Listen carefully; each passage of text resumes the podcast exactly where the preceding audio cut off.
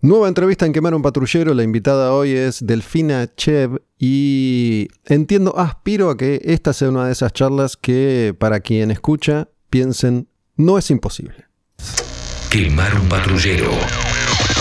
La música como acto revolucionario. Hola, ¿Qué tal? ¿cómo andas? ¿Bien? Muy bien. Sí. Bueno, hoy, hoy te escribí, yo te, te contacté por Instagram y te puse, no sé si vas a leer esto y me contestaste al toque. Y, y, bueno, hoy te, te recordé que, que íbamos a grabar y me, me pusiste qué emoción y yo me te puse un jaja. Em, pero me, me- me interesa profundizar sobre ese qué emoción. ¿Cuál, cuál, cuál sería la emoción en este caso? Em, la emoción creo que es muy puntual y es que amo los podcasts, la verdad. Y me gusta mucho escuchar gente hablar sobre música. eh, y sobre todo gente que me interesa lo que dicen, ¿no? Y me interesa los personajes a, lo- a los que no o sea, se comunican con o atraen o conversan sobre. Eh, y la verdad que eh, desde que me contactaste escuché tu podcast, hice la tarea, eh, porque amo escuchar podcasts y porque me interesó mucho el approach también, como que me hayas dicho como no sé si me vas a contestar, no sé si lees esto. Y yo dije, obvio que sí, leo todo. Y me interesa mucho conectar con quien sea que quiera charlar conmigo. Y entonces haciendo la tarea y escuchando, dije, wow, ¿qué me preguntará, no? ¿De qué hablaremos? ¿Qué tendré que preparar en mi psiquis y en mi alma para buscar y poder, ¿no? Decir de una forma interesante al venir hoy. Entonces estaba emocionada, estoy. Te, te puse, no sé si vas a leer esto, porque bueno, muchas veces depende de, de las personas, de la cantidad de seguidores, porque para un artista leer un mensaje que te llega de alguien desconocido que no seguís, te va como a solicitud de mensajes, tenés que tomarte cierto trabajo, entre comillas, de ir y fijarte qué es. Y mm, por otro lado, vengo, vengo teniendo mucha experiencia con el gosteo, que es algo que me pone muy nervioso. Incluso con personas que por ahí en algunos casos ya conozco, a veces conozco desde hace años, a veces no conozco, a veces estoy conociendo y a mí me pone muy nervioso que eh, si no me contestás nunca lo entiendo, no lo viste, no te importó. Pero si me contestaste una, dos veces, tres veces, en algún momento la conversación tiene que seguir, digo, me parece una falta de respeto no, no contestar. Entonces medio que me atajo también un poco. Sí, a mí me estresa también, ¿eh? Me estresa mucho como la generalidad de enviar un mensaje y que no saber cuándo será respondido ni cómo lo recibirá la otra persona. Y después también me estresa conocer a la persona con la que hablé y quizás decir, uy, qué goma lo que contesté, ¿entendés? o qué goma que no contesté a tiempo con la atención que quería o lo que sea. Pero sí, me, me interesan mucho las relaciones como interpersonales eh, y creo que por suerte estuvo pasando que hay más gente que quiere charlar eh, de cosas que me refieren un poquito más de gente tampoco. Eh, y me interesa que existe ese lugar en, en mi tiempo, en mi día y también como en mi emoción, ¿no? Como en lo que siento para dedicarles un tiempito y como concentrar eso. Sabes que yo suelo, suelo contar cómo es que llego a determinada persona o a, o a determinada entrevista. En este caso no, no te conocía, pero leí una nota que te hizo Eduardo Zularzuk, si es que se pronuncia así. Lo conozco hace un montón de años porque trabajábamos en Clarín, estuvimos mucho tiempo compartiendo ahí y después, cuando yo ya estaba en Rock and Pop, compartimos varios viajes para, para hacer entrevistas a determinados artistas y, y para mí estaba bueno que, que viajara alguien conmigo. A veces iban varios periodistas de Argentina porque en general viajaba solo, entonces si iba alguien era como un poco más divertido. Y mm, Eduardo, que tiene familia ucraniana, está en llamas en redes sociales por el conflicto Rusia-Ucrania. Entonces a veces se me, se me está haciendo como muy intenso. Y fue como una especie de, de aire fresco, que, que posteara algo que no tuviera que ver con, con el conflicto Ucrania-Rusia puntualmente. Y bueno, ahí leí tu nota y me, me, me gustó tu historia. Más allá de que después me puse a escuchar tu- tus canciones. Cuando recién dije en la, en la presentación, espero que la gente que, que escucha este podcast se quede con, con cierta idea de que no es imposible. Me refiero a conseguir cosas. Viste que hay como un lugar común. Para los artistas o para cualquier ser humano, no se puede. Es, es difícil. En Argentina es imposible.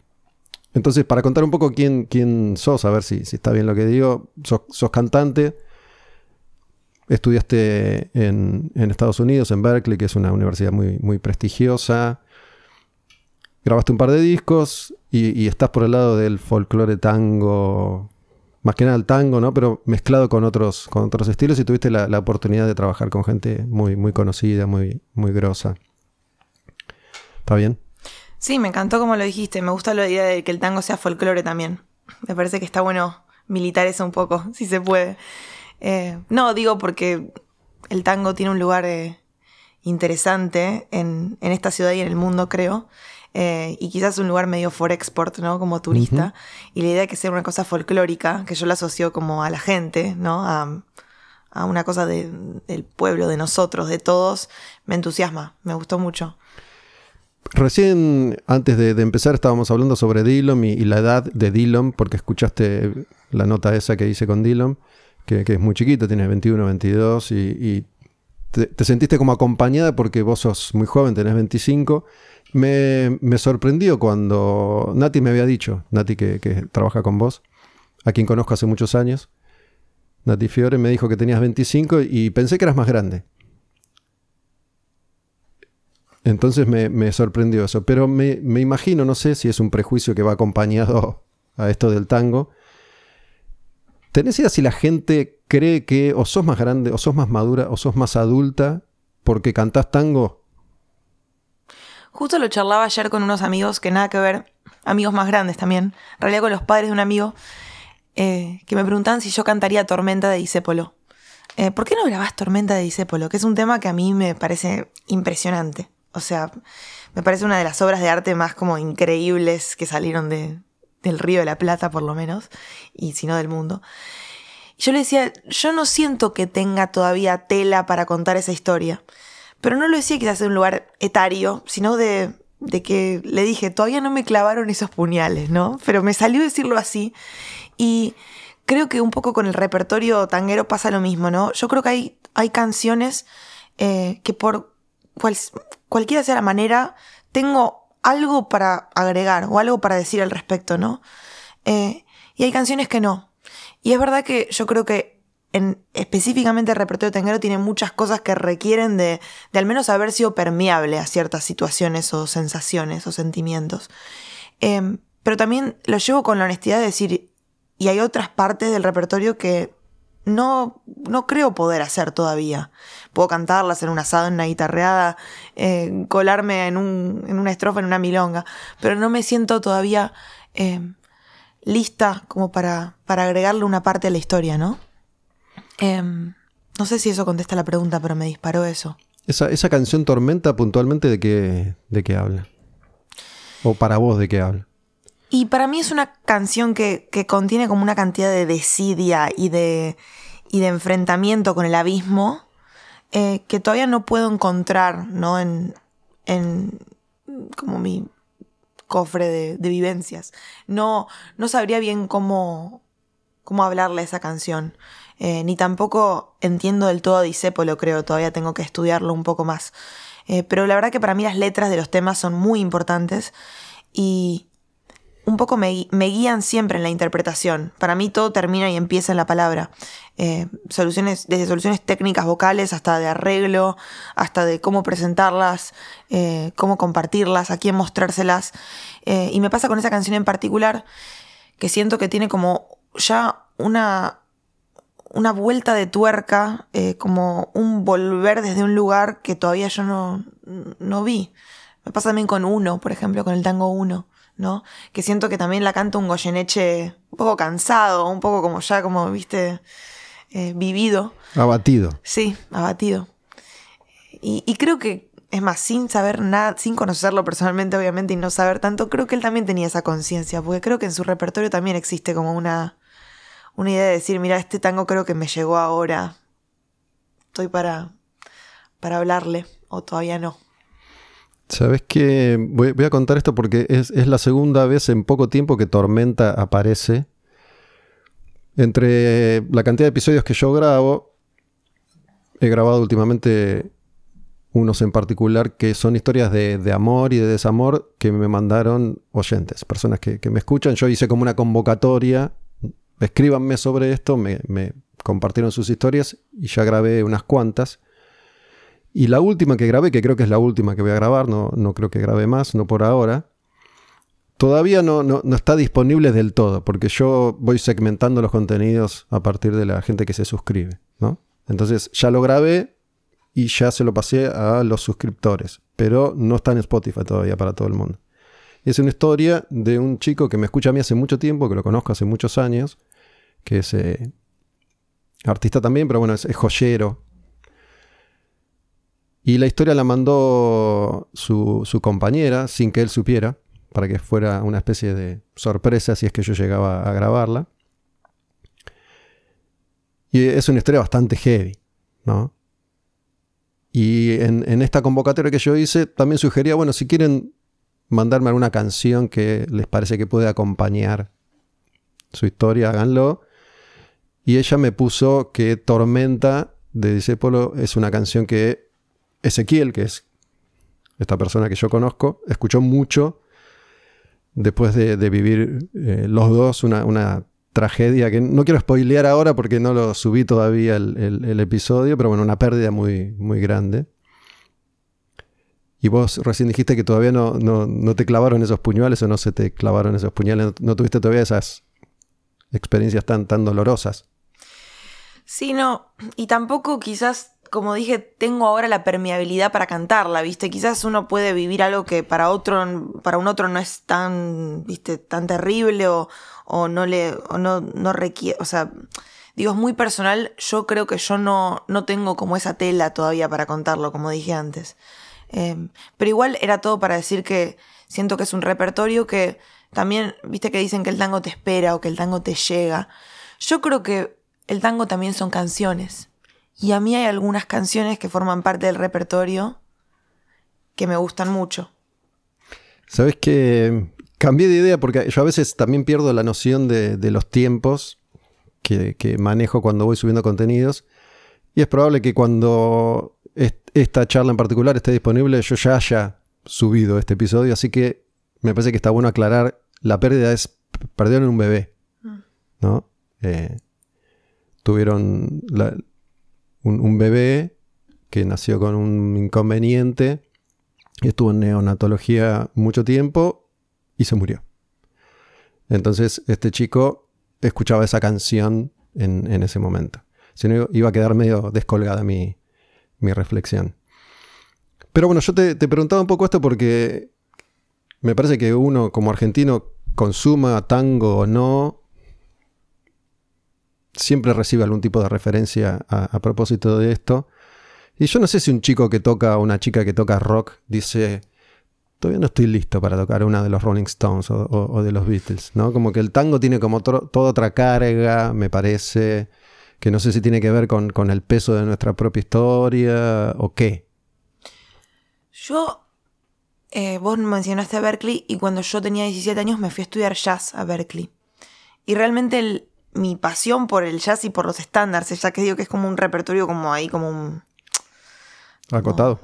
es dentro de lo que, porque el jazz hoy por hoy es una cosa que es como música, para mí es como música improvisatoria negra, ¿no? Como que comprende todo a mi parecer al menos. Eh, si leíste la nota de Infobae, ya escuchaste que para mí eh, que Nina Simone hubiese, nos hubiese tirado un vaso de agua o peor en la cara si le decíamos que era cantante o pianista de jazz. Así que lo tomo con pinzas, pero así se llama la carrera que estudié. Em, y también me pasaba lo mismo eligiendo estándares. Eh, y me pasó lo mismo eligiendo canciones de folclore que cantaba y que canto con mi profesora de canto con la que estudio hace años de años. Em, a mí siempre la letra me pareció como una cosa muy eh, referente a la hora de afrontar una canción. Y siempre tuve esta idea de la interpretación como una responsabilidad grande, no como una carga, sino como que realmente eh, sentía que estaba contando algo y que necesitaba contarlo de un lugar que al menos para mí tuviese sentido. Eh, me acuerdo que una vez mi profesora me sugirió, en Berkeley me sugirió cantar Strange Fruit eh, y yo le dije, no puedo. ¿De quién es? No sé quién la escribió, pero Nina la canta, es un estándar de jazz. eh, que habla sobre una fruta amarga, ¿no? Y como morder la fruta amarga y, y como que, que, que, que sale el jugo y disfrutarlo, pero saber que te está matando por dentro. Yo le dije, no puedo. Y me dijo, bueno, pero es una de las canciones que está en el examen. Yo le dije, ¿hay alguna otra? Yo no puedo cantar ese tema. Y me acuerdo que me quedó porque, porque es como que casi caprichoso, que yo sentía que, que a menos que me, me pase algo que a mí me pueda dar pauta de cómo afrontarla, me parecía casi como, viste, como una falta de respeto a la canción que yo la interprete. No sé si te, pasó eso porque asocias esa canción a Nina Simone o, solo por esa canción en particular? No sé, para mí había algo de la historia, del, también de cómo la melodía dialogaba con la letra, ¿no? Que tenía una cierta oscuridad que, por ejemplo, Tormenta tiene, ¿no? Como no es solamente la letra, sino es como armónicamente es una canción que está todo el tiempo jugando con esto del abismo, no termina de resolver armónicamente, no termina de, de tener ese final, ¿no? Tonal que esperamos. Eh, había algo que no, yo no sentía que, podía eh, decir. Sin embargo, con otros temas como Siempre se vuelve a Buenos Aires, de Piazzolla y la de Blasquez, eh, Guille Fernández, que es un gran amigo, la canta hace mucho. Yo siempre la escuchaba y, y la esperaba. Y un día la canté y desde ese momento cada vez que la canto la siento cada vez eh, más propia y, y, ya no, que, no, no, no había más duda de que sí la podía cantar, ya la podía cantar porque había vuelto. El tango, como el jazz, me parece, por lo menos el, más clásico, a, diferencia del, del, rock o del pop o de otros géneros musicales, que siguen produciendo permanentemente miles de canciones al día, el tango o como la música clásica, no, no, no hay una renovación permanente o constante, o por lo menos no hay una renovación que trascienda en general. Son géneros que me parece replican la obra permanentemente. ¿No? Más allá de que deba haber artistas que componen tangos nuevos, en general me da la sensación que, que se vincula al tango con volver a cantar canciones que ya fueron cantadas y grabadas, como, como este repertorio más o menos clásico o no de tangos famosos. ¿Sabes qué? Me, me, hace acordar una conversación que tuve con Javier Limón, que es una de las personas que vos dijiste tuve la suerte de trabajar y que es mi productor y mi gran amigo además. Y... ¿Qué, qué edad tiene Javier Limón? Javier, creo que no puedo decir la edad. No sé si quiere que la diga. No, mentira, no sé la verdad. Eh, yo creo que está en sus 40, 50. No, no, no sé, sé, sabes que no, no, no lo conozco, digamos, conozco su nombre, yo lo conocí por, por Calamaro, digo, en esa nota que, que leí o en alguna, vos haces referencia al disco El Cantante de, de, Calamaro. Y yo lo conocí ahí, en ese momento. Yo también. Y también me, me contaste que, que, escuchaste un episodio de, de, Calamaro que grabamos hace mucho. No me acuerdo si ahí yo lo decía o no, pero justamente a partir de que vos hiciste esa mención, volví a Estadio Azteca, sobre todo, que es una canción que me vuelve loco, de, de Calamaro, y que a mí me sirvió un poco para, para meterme en su obra después de... Eh, haberme negado a escuchar su música por prejuicio rockero. Mm. ¿no? Eh, yo de chico escuché Abuelos de la Nada porque en ese momento era música muy popular, pero después, como siempre escuché rock y heavy metal, un poco... Me, me tomó mucho tiempo sentarme a escuchar Fito Páez, Charlie García, mm. Andrés Calamaro, más allá que es imposible no conocerlos en la Argentina porque son canciones que vienen sonando hace 20, 30, 40 años yo tenía prejuicio con Calamaro y más o menos para la época del cantante de Bohemio es que yo empecé a... Eso creo que coincide con un cambio también en, en mí personal. Pero bueno, ahí está esa canción, ahí conocí a Javier Limón y no sé, digo, no, no, sé si tiene 70 o tiene 32, por eso te pregunto.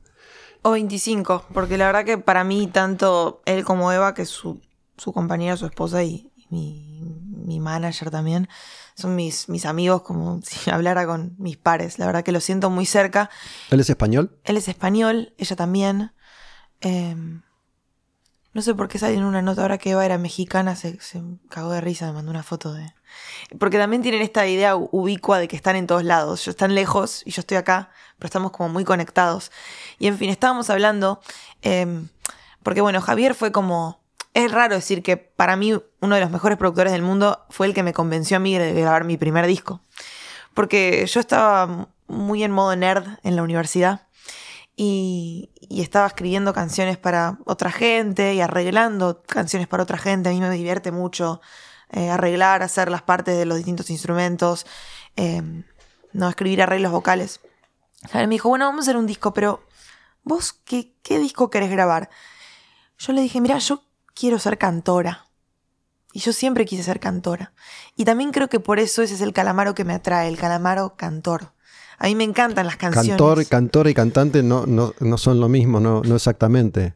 Por eso, por eso decís cantora. En mi connotación no tanto, yo creo.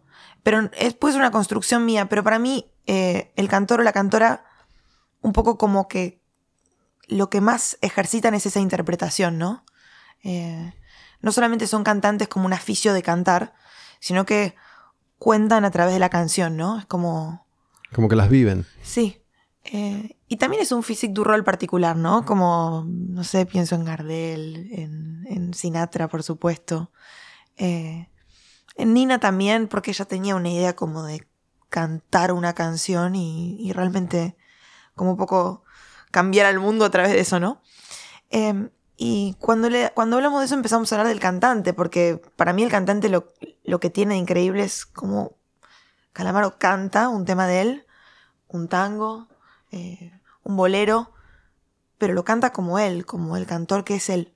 Y a mí eso siempre me, no sé, me dio como eso de, me dio un lugar que yo sentía que yo quería acceder, ¿no? A poder cantar como yo, lo, la canción que sea, una mía, de Javier, de Disépolo, eh, no sé, de Piazzola o de quien sea. Tu, tu disco, el, el, último se llama Buenos Aires y el anterior era 12 milongas y un tango desesperado. Sí. 12 milongas de amor. De amor. Y un tango que, que ese tiene como un toque más flamenco, ¿no? Ahí que aparece. El, Buenos Aires creo que no, o sí, para vos. Creo que mi primer disco es más como. Hicimos un montón de cosas que queríamos hacer, sí. Eh, hay temas propios, temas de Javi. Eh, es más como milonguero en el sentido de que busca un groove un poco más contundente. Eh, tiene más intervenciones como de, invitados, cosas. Como que para mí fue como todo lo que quería que sea mi primer disco y me cumplió el capricho él y yo, los dos, de hacerlo. Em, y el segundo disco es como un zoom in en una partecita del primer disco, que fue para mí laburar con el trío de guitarras de Horacio Vilano, que es un trío como hipergrelista, de, de vieja escuela de guitarra y voz, así como muy como eh, contundente. Eh, y con muchísimo arte, eh, que yo me había quedado con las ganas de seguir como ejercitando ese mundillo, ¿no? Como yo, el de grabar en vivo, el de, el de cantar a guitarras, ¿no? El de ser parte como de una banda física que existe. Y creo que el segundo disco fue esa búsqueda de eso, de, de realmente adentrarme en ese mundo. Y también, como dice Javier, de agradecer a los maestros, que es algo para mí muy importante. Como para mí tocar con Luis fue Luis Salinas, grabar con Luis Salinas, fue muy importante porque él también de alguna forma le ha dado a canciones que yo siempre escuché una interpretación tan propia de él, que también se ha convertido en la mía de alguna forma. Que grabar con él también y grabar esos tangos eh, fue una forma como de, de, nada, para mí de, de, rendir un pequeño homenaje a toda esa gente que, que me forma y que, y que me da data para mí cantar siempre que canto. Ese, ese mix al que hacíamos referencia para mí se, refleja en el, disco El Cantante también, por eso lo, mencionaba. De hecho, Estado Esteca tiene esa cosa medio flamenca que, que, me gustó. Hay algo, se me ocurre, ¿no? Javier Limones es la, primera referencia de alguien ya reconocido dentro de este ambiente de la música que estás transitando en tu vida. O para mí. Para vos. Sí, porque como dije, para mí es muy extraño, porque ya contándolo y charlándolo tantas veces, es raro que, que si yo hubiese elegido un productor en el mundo para que me produzca mi, mi disco, hubiese sido él.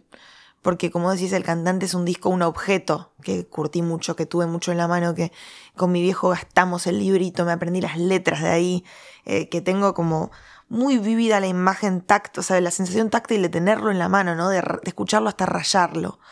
Eh, hasta de abrir el paquete, no abrirlo, porque eh, lo habíamos escuchado con mi papá en, la radio, sabíamos que venía ir a comprarlo, abrirlo, tenerlo, eh, y que por una serie de sucesos que no parecían tener mucho que ver, yo me haya encontrado con él en Boston en un momento realmente de, de desconexión con todo aquello que me había entusiasmado de la música en un primer momento, que había sido el rock argentino con mi viejo. Es casi como... no sé, Berkeley está en Boston. Insólito, ¿No? claro, sí. Y te lo cruzas como él. Eh, me lo cruzo porque yo estaba estudiando composición de jazz, como dije, que era un programa súper riguroso, además, estudié muchísimo para entrar, Eh, me sentía súper sapotroposo porque era la única eh, que no era yankee en el programa, viste, un programa como muy tradicional de swing ahí, muy cuadradito. Eh, y viendo clases eh, como extras que no podía tomar, pero que quería saber qué, qué había, ¿no? Más allá de mi, de mi claustro jazzístico, encontré una clase que decía que estaba dictada, se llama Songwriting en español, y está dictada por Javier Limón y por Jorge Drexler, otro nombre que, bueno, nada, a mí claramente me, me emocionaba.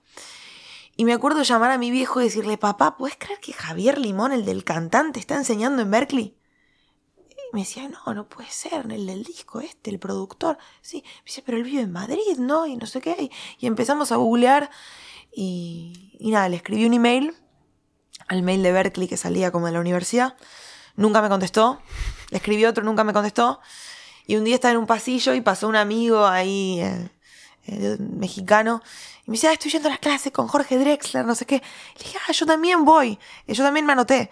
Y me colé a la clase. Y me colé dos años seguidos. Y el primer año no intervine mucho. ¿Cómo es co- colarse o anotarse? Porque dijiste que no podías.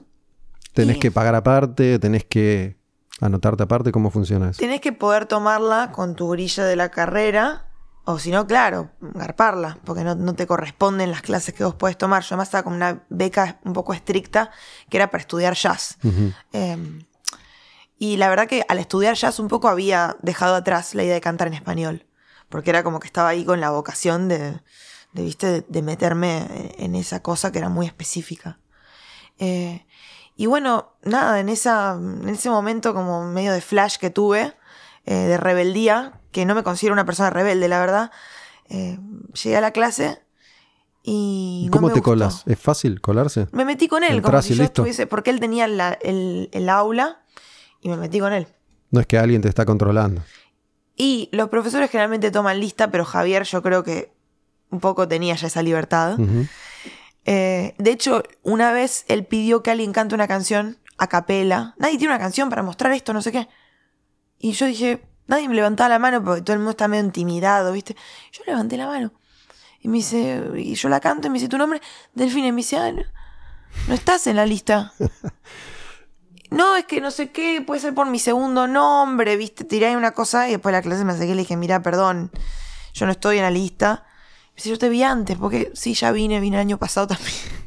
Y bueno, y creo que de alguna forma, nada, en esa caradurez pegamos muy buena onda. ¿Y, Y- cantaste, e- esa vez llegaste a cantar a capela? Canté una canción a capela eh, que había escrito, Tuya. eh, mía, bueno, ni escrito, que me había inventado, eh, que, que era ahí como una chacarera medio falopa en cinco, rara. Y nada, y, y creo que más que la canción él le gustó lo que, eso que te digo, de que sí, que me mandé. Eh, y nada, la verdad que desde ahí un poco eh, me di cuenta de que, de que íbamos a tener una amistad de esa forma, ¿no? De, de como de, de animarnos a mostrarnos cosas, música, eh, opinar, charlar de distintas cosas, conocer gente.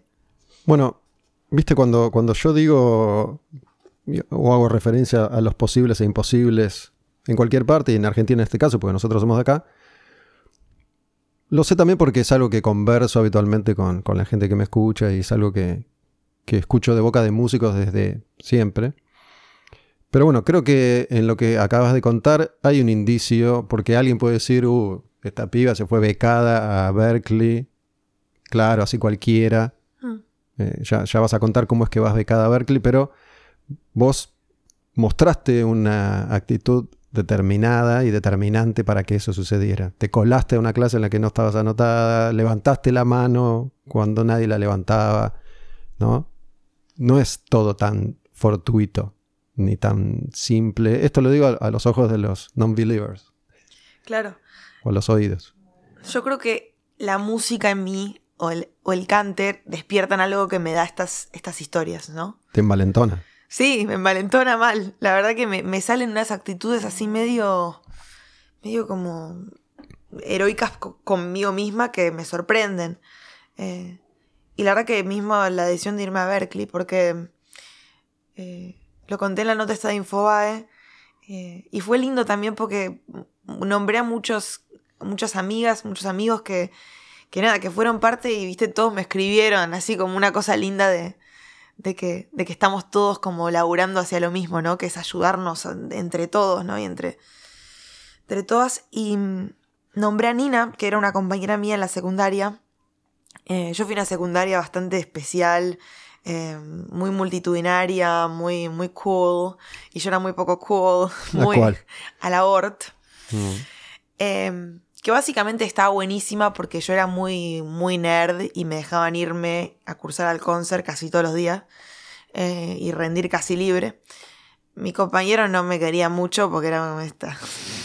Pero la verdad que siempre me iba bárbaro, yo siempre pasaba todas las tareas, así que boca usa. Y conocí a esta chica Nina, que era así como un delirio ella.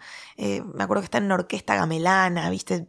Tenía padres artistas, era como y que me dijo, che, ¿vos vas a ir al viaje de egresados?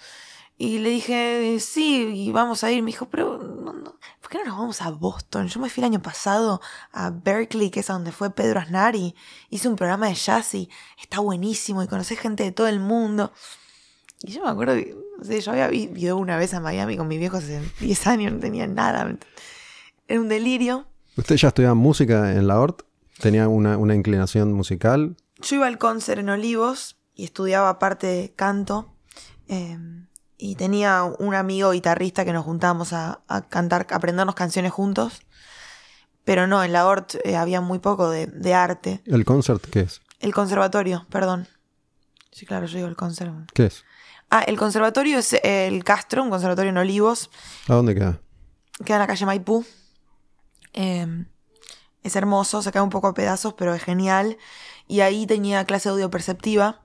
Em, pero más que nada a mí me gustaba el ritual de ir al conservatorio. Yo me sentía como un poco ahí como estaba yendo realmente a estudiar lo que yo quería. Me costaba un huevo, yo era malísima en audio.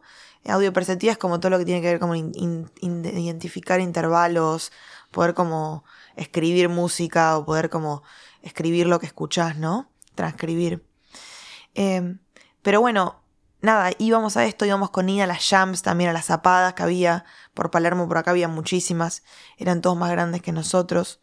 Em, y, y, en esa me dijo esto y yo me acuerdo que se lo dije a mis papás y mis papás me dijeron a Boston, a Berkeley. ¿De qué hablas? no, y son, yo decía, son cinco semanas. Y mi papá me decía, un mes y medio te vas a ir del colegio, así. No, es que Nina sabe, Nina lo va a averiguar, no sé qué. Bueno, averiguamos. Eh, había una beca específica para un programa de jazz como adentro del programa, delirio. Y bueno, y, como que ella me fue llevando y yo la fui siguiendo y salió. La beca. Salió la beca. ¿Para las dos? Eh, yo apliqué para la mía, ella no tenía tantos problemas, pero era como que estábamos en equipo planeándolo, ¿viste? Era como una cosa que me sentí muy como acompañada por ella. Y salió y nos fuimos y, y nunca pagué el viaje de egresados y mis compañeros me hicieron bullying por, meses. Porque además eran las nob que se iba a Boston, ¿me entendés? Y que faltaba. Me acuerdo que para prepararme para el viaje falté dos semanas al colegio para prepararme. Pero todo de ¿Usaron, tu familia usó esa, esa guita, ponerle del viaje para pagar el viaje a Boston? Claro. Claro, usó, me compró el pasaje. Y me acuerdo que igual el pasaje era un esfuerzo muy grande para ellos pagar. ¿Año esto fue en? 2014. Porque para mí los años en, Argentina son clave para, hablar de inversiones en dólares porque depende... no, sé no, es lo mismo viajar en 2001, 2014, ahora... 2014 es, Cristina, últimos meses, ponele. Claro. Y, ya había restricciones con, el dólar. Y en ese momento nos parecía que, que, estaba muy caro. Y bueno. Y ahora sí, ya vimos. Sí, de hecho me acuerdo que estaba como alrededor de los cuatro pesos, yo creo, el dólar, porque me acuerdo de cifras de, calcular, ¿viste? Pero bueno, mis padres son muy de acá y muy de Núñez y, y, era como una cosa que era un delirio, ¿viste? Irse sola a Estados, irme sola a Estados Unidos, que era una cosa...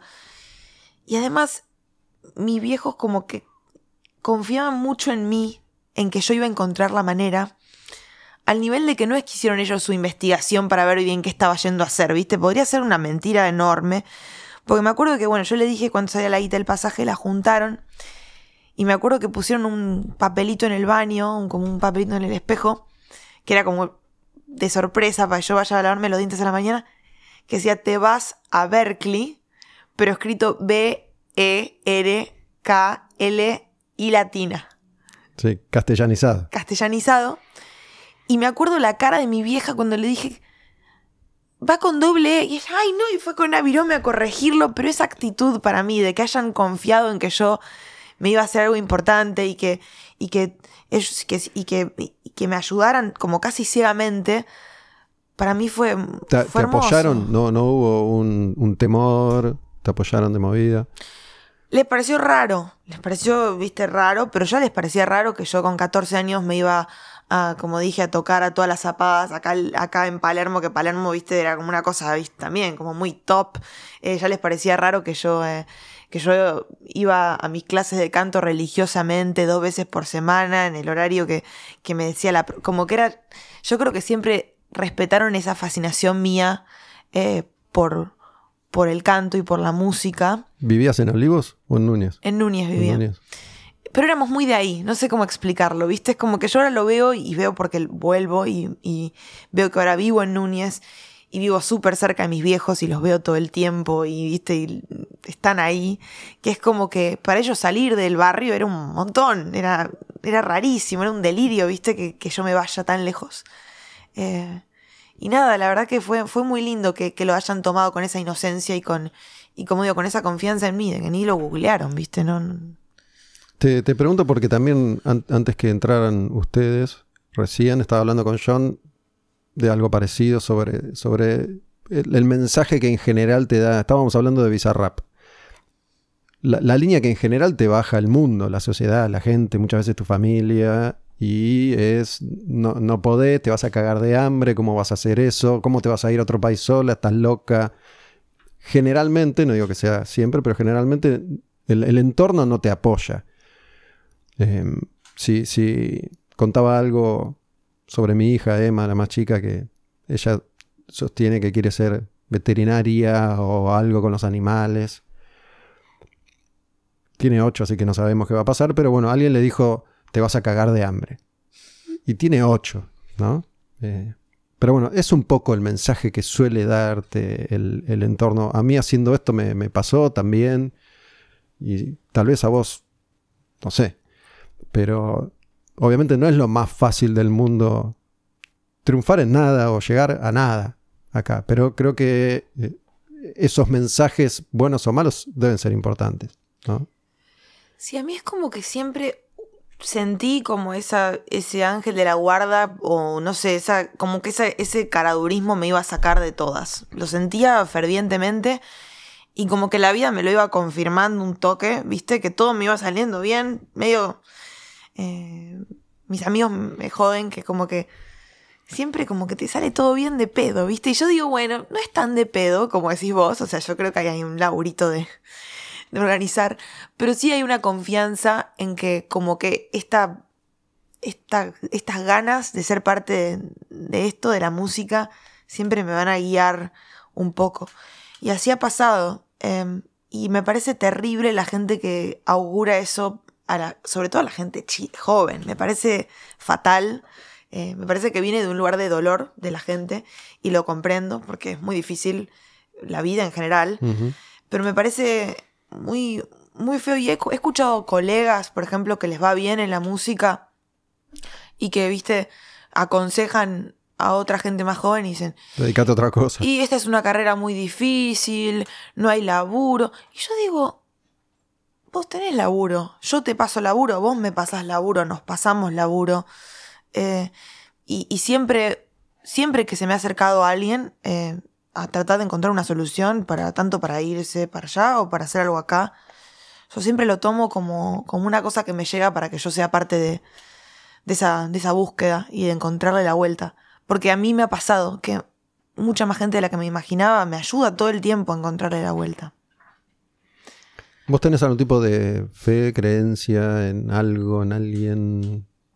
Em, soy culturalmente judía. Escuché a alguien decir eso y me gustó, lo de culturalmente.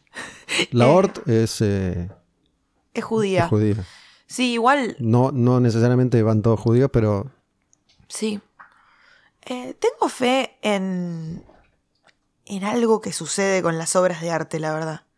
Eh, hay un texto de Walter Benjamin que me encanta, que es El arte en la era de la reproductibilidad técnica, que habla como de este aura que uno siente cuando como ve una obra de arte que como lo absorbe, ¿no? Como que se forma ahí una energía mística que, que te lleva un poco como a, a elevarte y a, y a ver todo con una- unos colores distintos, ¿no? Como con otra, con otra, no sé, ¿cómo se dice? Como más, como todo más vívido. Eh, y creo en eso. Creo que yo escucho música, a veces escucho una canción, escucho una nota, escucho una, una cadencia de, de un bajo descendente, por ejemplo, que me mata, me parte el corazón. Y, y siento que eso es algo más grande que nosotros mismos. Eh, y también lo siento cuando canto y por todas las cosas que. y la gente que me ha llevado a conocer el canto. Como que han pasado cosas que siento que sí o sí son divinas. te pregunto porque dijiste que, que tus amigos o conocidos te dicen que todo te sale de pedo y hay, hay, hay mucha gente que sostiene que hay una cuestión vibracional que para mí representa lo que vos haces y, y- y a vos te pasa. Digo, a mí personalmente, lo menciono, me cierra más esa idea que la de hay un Dios que nos está mirando, nos está cuidando y está diciendo, bueno, Delfina le voy a mandar buena onda. Sí. Eh, que para que las cosas sucedan hay una cuestión vibracional. Puede creo mucho como en, en sembrar, como siento que como que es, eh, sobre todo con la música, pero en la vida, como que, no sé, siempre he cosechado mucho más de lo que pensaba y me sale mucho sembrar por sembrar, de alguna forma, ¿no? Como lo que decías de, de contestarte o de charlar. Eh, charlo con mucha gente por Instagram, por ejemplo, que me escribe y siempre los invito a mis shows. Siempre me dedico como cuatro días antes a, a invitar gente eh, y, a, y a decirles también que, que si el valor de la entrada, por ejemplo, es un problema, que lo charlemos, que los Es como algo que a mí me, me resulta como, no sé, como siento, siento como unas ganas muy grandes de hacerlo. No es una necesidad, pero ganas. Y creo que en esa siembra no he cosechado cosas muy hermosas. Entonces no sé si es vibracional o es de ponerle el tiempo a, a seguir esas cosas que te dicta el corazón. Eh, pero sí creo que, que nada, que, se va dando y que, y que si a alguien le dicen eso de, de, que se van a cagar de hambre o que no va a haber laburo, eh, que el laburo te lo creas vos eh, y que las oportunidades te las creas vos también y que está re bueno pedir ayuda y pedir una mano a quien sea y la mayoría de la gente creo te la da. De hecho le escribí a me- no te conté esa parte, porque le dije, che, la verdad que yo no sé escuchar esta música, que no quiero ponerle una etiqueta que vos haces, pero me encantó tu disco, me flasheó. ¿Tenías, ¿Tenías prejuicio? Tenía más que nada como desinterés, como que no, no sabía qué era, ¿viste? Como, ¿qué es esto? No, no sé, no, no, lo, no es para mí, no puedo entenderlo. Y le escribí, me contestó, muy buena onda. Eh, me pareció también lindo eso, ¿viste? Como decir, como, mirá, una persona que está en la misma también de, de nada, de conectar, de aprender, de compartir. Y creo que ahí se van armando redes. Eh, y que está buenísimo confiar en que hay una red y que estamos todos como empujando para arriba, ¿no? Cuando, cuando fuiste a Berkeley, ¿fuiste con tu amigo o fuiste sola? Fui sola. Sola. ¿Cómo, cómo fue llegar? ¿Qué, qué, qué vuelo hiciste? ¿Qué, qué combinación hiciste? ¿Y cómo fue llegar? No sé si eh, en este caso vos te, te hospedabas ahí en la universidad, te dan un lugar para, para quedarte Bueno. ahí o tenés que pagarte la parte, ¿cómo es? Cuando fui en 2014, que a este campamento, ¿no? Que no es un campamento, pues cero campamento. Pero le dicen ahí como five week program. eh, había audiciones para hacer la carrera, ¿no? Y yo en ese momento estaba haciendo UBA 21 para estudiar historia. Acá en, en sociales. Me encantaba, me, me encanta la historia todavía. UBA 21 era sin, sin ir. UBA 21 era adelantar el CBC. O sea, imagínate el nivel de nerd. O sea. eh, y estaba flasheando con pensamiento científico, me parecía increíble. Me encantaba, me encanta todavía, te digo, te nombré a Benjamin porque realmente es como. Esas cosas a mí me dan muchas ganas de vivir. Y. Y nada, dije, bueno, voy a audicionar, lo voy a hacer, es gratis. Literalmente esa fue mi mentalidad. Y nada, y salió la beca, pero no era la que necesitaba, no era del todo, la, no era una beca entera. Y ya ahí me puse y dije, bueno, quiero tener la opción. Esa era siempre mi frase, quiero tener la opción. Y me puse, audicioné una, dos, tres, cuatro, cinco veces, hasta que salió, eh, desde acá ya. Medio como, como te digo, por tener la opción, ¿eh? porque de hecho seguí estudiando hasta septiembre del año que sigue que me fui. Eh, acá, digo, en Buenos Aires. Y cuando llegué a Boston, que fue en septiembre, llegó mi madre, que vino, que fue también un súper evento que ella venga, porque obviamente no conocía Boston y, y nada, con el inglés tampoco es que éramos, viste. Nada que ver con Miami aparte. Nada que ver con Miami, exacto. Y y nada, primero nos quedamos unos días en un hotel muy feo. Septiembre aparte ya frío o estaba por arrancar el frío. Sí, el otoño. El otoño en Boston es muy bello, porque sobre todo porque lo que viene después es espantoso y lo que viene antes es agobiante, así que es como el, momento, el mejor momento. Y nada, me acuerdo que nos quedamos en un hotelito ahí. Boston es carísimo, o sea, realmente no puedo enfatizar lo caro que es. Y yo después me, me iba a mudar, claro, a los dormitorios de la universidad que también era una experiencia rarísima porque era un cuarto mínimo con dos camas, eh, bueno, no marineras, pero como eh, para una sola persona y con cajones abajo, altas, eh, muy pequeño, muy pequeño, en un edificio todo alfombrado, bastante tétrico, y ahí iba a vivir, ¿no? Y me mudé con una chica de Nueva Jersey, super yankee, con una familia super yankee, que vinieron la madre y las dos amigas de la madre, que nos llevaron a tomar martini y emborracharnos y gastarnos todo nuestro sabor, básicamente. Pero era todo como medio de peli. Y me acuerdo que, bueno, mi vieja en un momento se tuvo que ir, qué sé yo, cinco días. Y fue como. Y me dijo algo así como: Bueno, ¿te sentís bien? ¿Estás cómoda? ¿Te dejo acá? Yo le dije: Creo que sí, pero si no, vemos, ¿viste? Como siempre tenía esto, como si no, vemos. Y bueno, y fue, fue triste que se vaya, fue difícil. Ese primer semestre fue, fue rarísimo. Acostumbrarme a cómo comen, cómo hablan, cómo se relacionan. Todavía, nunca me acostumbré, ocho años después. Eh, pero tenía mucho, como te digo, esta ilusión de, de esto pasó y está buenísimo y voy a seguir, vamos a seguir. ¿No, no, hay, no hay muchos latinos? Hay muchos latinos. Em, a mí me costaba igual la forma, viste, como medio circunstancial de relacionarse, como de, viste, somos amigos porque estamos todos acá y somos, estamos en el mejor colegio de música del mundo. Latinos ya nativos o, por ahí, no, como vos que caías de, otro país ahí de movida. No había mucha gente que caía sola, siempre todos tenían como alguna relación, viste, con, con ese lugar. Se parece, dijiste, de película y yo estoy casi seguro que cualquiera que está escuchando está pensando en película. ¿no? La, escena del dormi y la joda y las drogas y acá y allá, eso que, hemos aprendido a, consumir en películas. ¿Es así? La verdad que sí. La verdad que sobre todo la gente que va a una escuela de artes o de música, siento yo, en el secundario están muy reprimidos, tienen como unos exámenes muy difíciles que tienen que rendir, están como hiper consternados y llegan a la universidad y se les zafan todos los tornillos. Yo no estaba en esa onda porque yo viví mi secundaria con mucha libertad acá. Em, estaba como más tranquila. Tenía más que nada ansiedad por aprender, pero no tanto por, viste, como por el despilfarre. Y tampoco tenía mucha guita, la verdad, que es una diferencia porque estos chicos también van como con, viste, como con la plata de la universidad hiper a endeudarse y como hacer eh, entonces sí, al principio sí me, me, pegó un poco como la diferencia cultural de decir como, che, ¿cuándo estudiamos? ¿No? Como...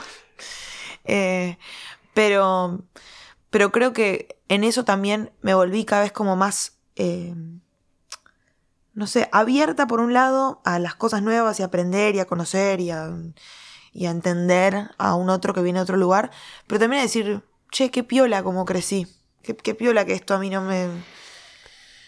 Viste, qué piola que puedo, puedo hacer lo que quiera, pero quiero estar bien, viste, no, tengo ganas de, irme a ningún lado, de, de, tomar de más nada, ¿me entendés? Como que, que estoy acostumbrada a tener esta libertad.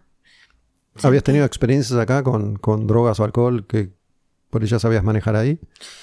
Lo normal de una persona que va al secundario en, capital, yo creo, ¿no? Pero digo, también tenemos una cierta viveza, ¿viste? Como al no estar tan regalados con todo, ¿me entendés? Em, Boston es una ciudad que hay mucha droga, que también no es insegura ni ahí porque hay mucha seguridad, pero, pero no sé, qué sé yo, hay gente, hay personajes medio turbina quizás que te cruzas y quizás en la inocencia de haber vivido en un pueblo de Connecticut toda tu vida, te mudas a una ciudad con toda gente de tu edad y y te crees además que sos medio como el gardel de tu, de, tu pueblo, pues estás en Berkeley y qué sé yo, flasheás. Bueno, Berkeley, de nuevo, para, para cualquiera que haya escuchado rock o heavy metal, es una universidad muy reconocida, está lleno de músicos famosos que, que estudiaron ahí. Y Boston, yo estuve algunas veces que fui a hacer notas o a ver bandas, es una ciudad chica, es más europea, parece más europea que, que, digo, no tiene nada que ver con Miami ni con Los Ángeles. Y, es cosmopolita también, ¿no? Hay, gente de, muchos lugares. Es cosmopolita, pero es muy... No es Nueva York. Es muy elitista también, es lo que quería decir, claro.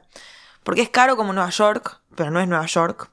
Eh, y no tenés como la mania que puedes darte en Nueva York de, viste, de como de, de quizás ser un poco más bohemio. Y es una ciudad universitaria, hay, hay, mucha universidad prestigiosa. ¿No está Harvard ahí también? Exacto, está Harvard, está MIT.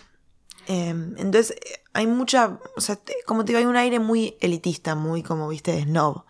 Em, mucha gente joven, eh, también como dijiste, y mucha gente muy, muy grande, viste, como profesores de universidad, académicos. Entonces, como que llega una cierta edad que no hay tanta gente entre, no sé, 30 y 50 quizás. Es como medio un... Porque es un lugar que es, es muy caro, como dije, y bastante hostil para vivir, por el clima, por, por la forma en la que funciona medio, de una forma medio pueblerina, ¿viste? A las 9 de la noche está todo cerrado, eh, los fines de semana no pasa nada. ¿Tuviste que, que buscarte algún laburo para, para ir tirando o no? Sí, eh, yo trabajé siempre en la universidad desde que me fui, desde los 17 años que trabajaba en una oficina, eh, contestando el teléfono y comprándole el almuerzo a mi jefa. pero feliz porque te pagan en dólares y tenía para almorzar. Y después em, de terminar mi licenciatura empecé una maestría en improvisación contemporánea en un conservatorio, voy a decirle concert de nuevo, perdón, conservatorio, es un shade del oficio, eh, que se llama New England Conservatory, que es el más antiguo de Estados Unidos. Eh, y ahí ya eh, tenía la posibilidad de trabajar por fuera de la universidad con un permiso especial.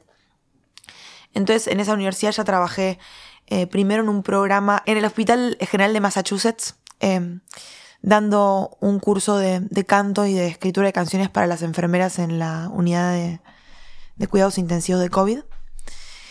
Y después en una ONG para adultos con problemas psiquiátricos, enseñando música también. Entonces como que me fui un poco para el lado de... ¿El, COVID te agarra ya? del, claro, el outreach. Sí, el COVID me agarra ya. ¿Cambió, algo? ¿Tuviste allá? Si tuve COVID. Mm. Eh, no tuve COVID allá. Eh, no pude venir por tres años a la Argentina y a la semana que llegué me enfermé de COVID. Así que creo que mi cuerpo estaba como aguantándoselas y después cuando vi a mi madre a los ojos, tuve 40 de fiebre y, me enfermé. ¿Y, cómo, cómo transitaste esos años y tu familia? ¿Cómo, cómo la vivieron? De una forma muy extraña porque justo fue em, la salida de mi primer disco en mayo del 2020.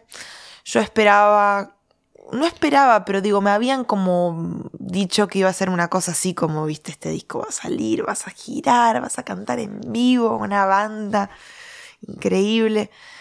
Yo estaba como muy preparándome emocionalmente para eso. Yo me graduaba ese mayo de la universidad y quería, viste, después de eso, un poco la vida artista. La pandemia arrancó en marzo. Exacto. Marzo, abril. Y arrancó la pandemia y no, no atrasamos la salida del disco porque ya estaba todo listo y esto iba a pasar y viste cómo era el, mundo en ese momento. Y nada, el disco salió en pandemia. Mm. Y al principio fue un poco fatal y después me di cuenta de la ventaja de que había mucha gente en su casa escuchando música. Y como vos mencionaste, Nati, tuve la posibilidad de trabajar con Nati con Cari, eh, como haciendo la prensa del disco, yo desde Estados Unidos y la prensa acá en Buenos Aires. Claro, un montón de gente re grosa que la nada tenía tiempo de escuchar música. Entonces, pensando en retrospectiva, salieron cosas increíbles. De hecho, tuve la posibilidad de trabajar con Nati y con Cari, que son, eh, nada, hoy por hoy gente que, quiero mucho y que son muy parte de mi vida, eh, que no sé si hubiese pasado en una situación normal de la vida, del caos. Em, pero igual lo viví con mucho desarraigo.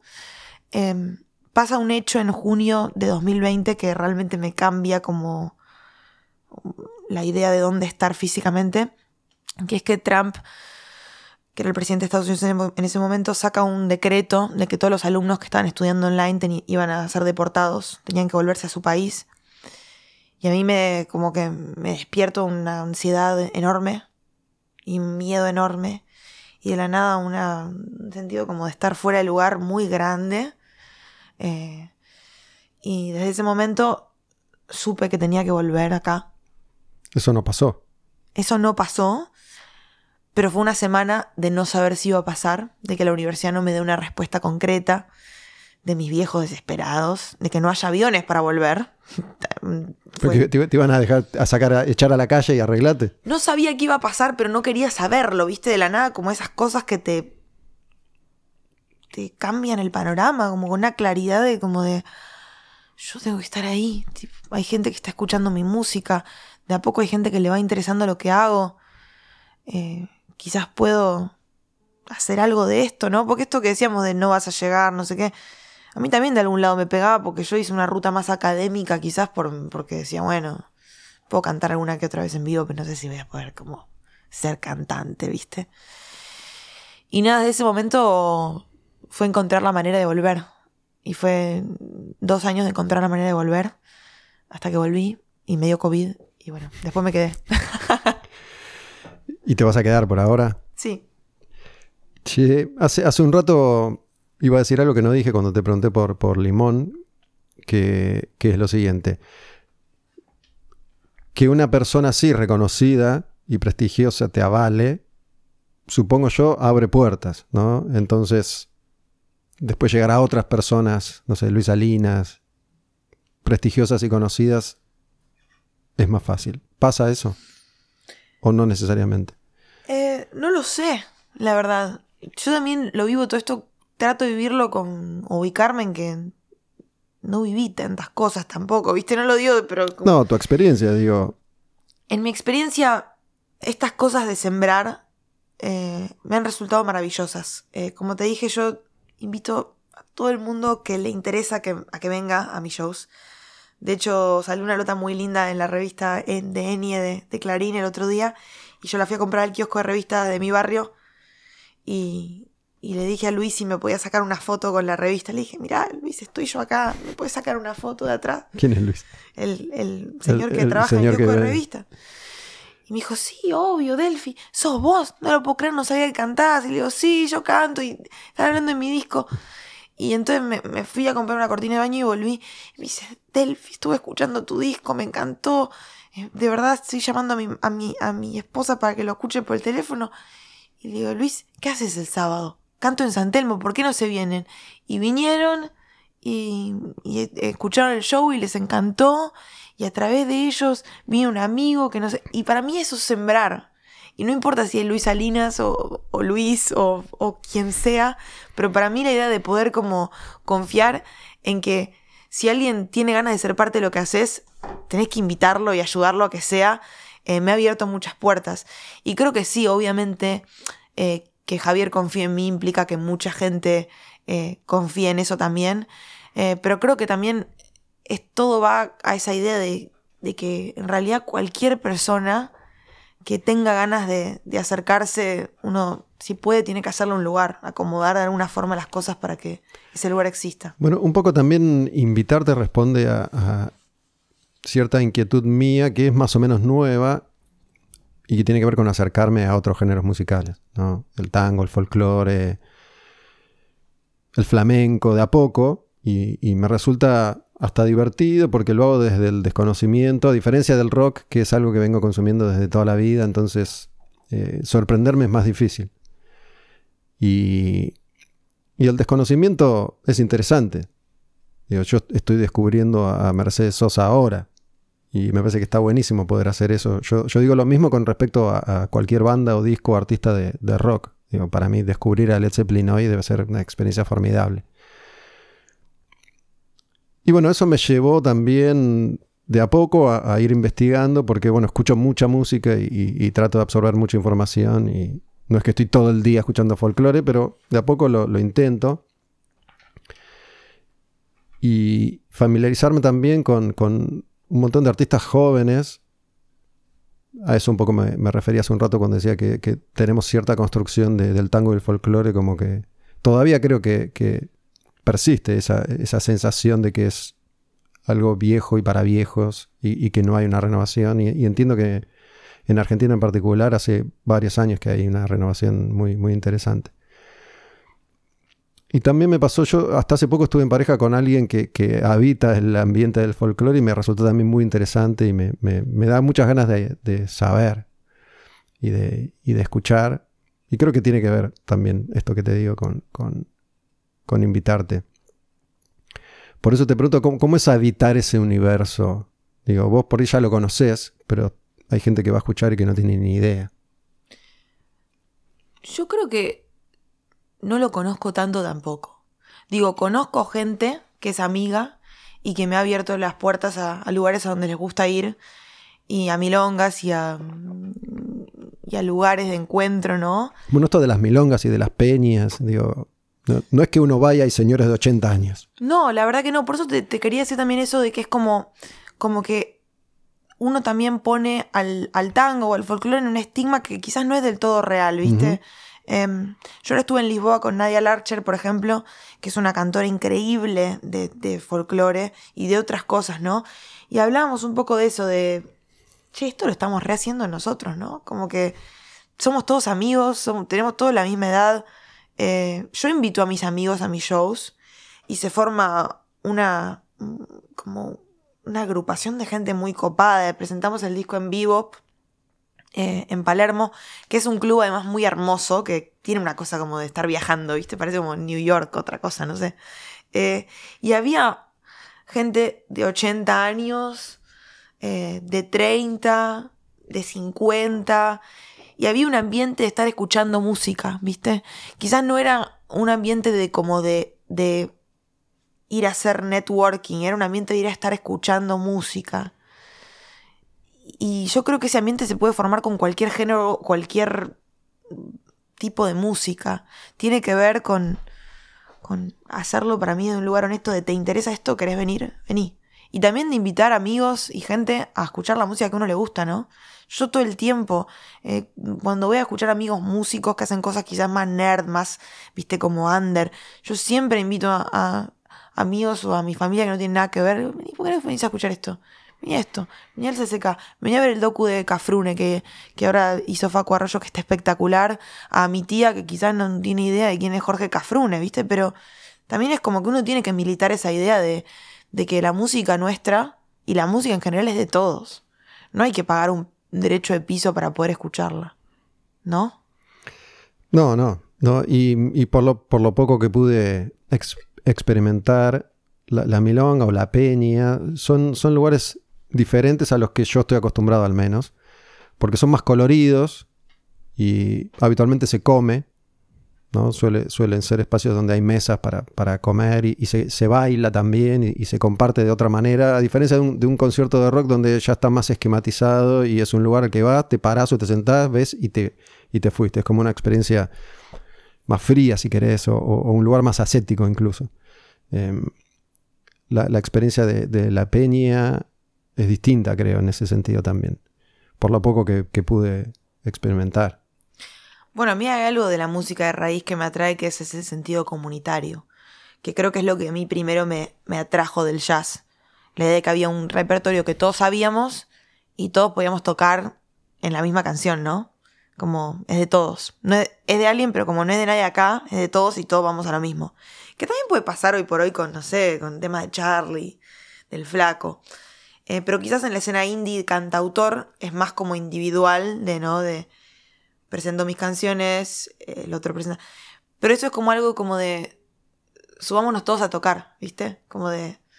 Y a mí eso es algo que me, también me da, me, genera mucho alivio, porque siento que se, también se divide un poco, se disipa la tensión en una sola cosa.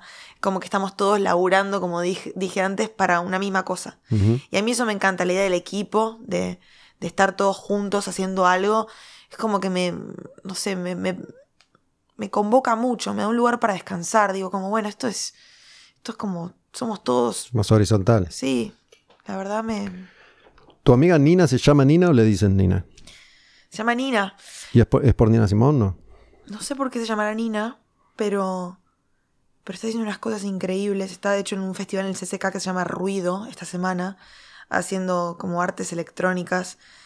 Y, es como un ser medio que aparece en mi vida y me regala cosas y quizás no la veo por años y, y vuelve. Y vino a la presentación del, del cassette, del, nuestro, nuestro disco de hecho. Y, fue muy lindo verla porque, nada, ella, viste, me dijo como, no puedo creer que eso, que me nombras en todas las notas, que, que seguís hablando de mí. Y yo digo, bueno, que vos sin saberlo sos este show también, vos sos esto. Y es lo mismo que digo, como de que estamos todos como en un mismo, la misma cadena moviéndonos para adelante. Al menos yo lo pienso así.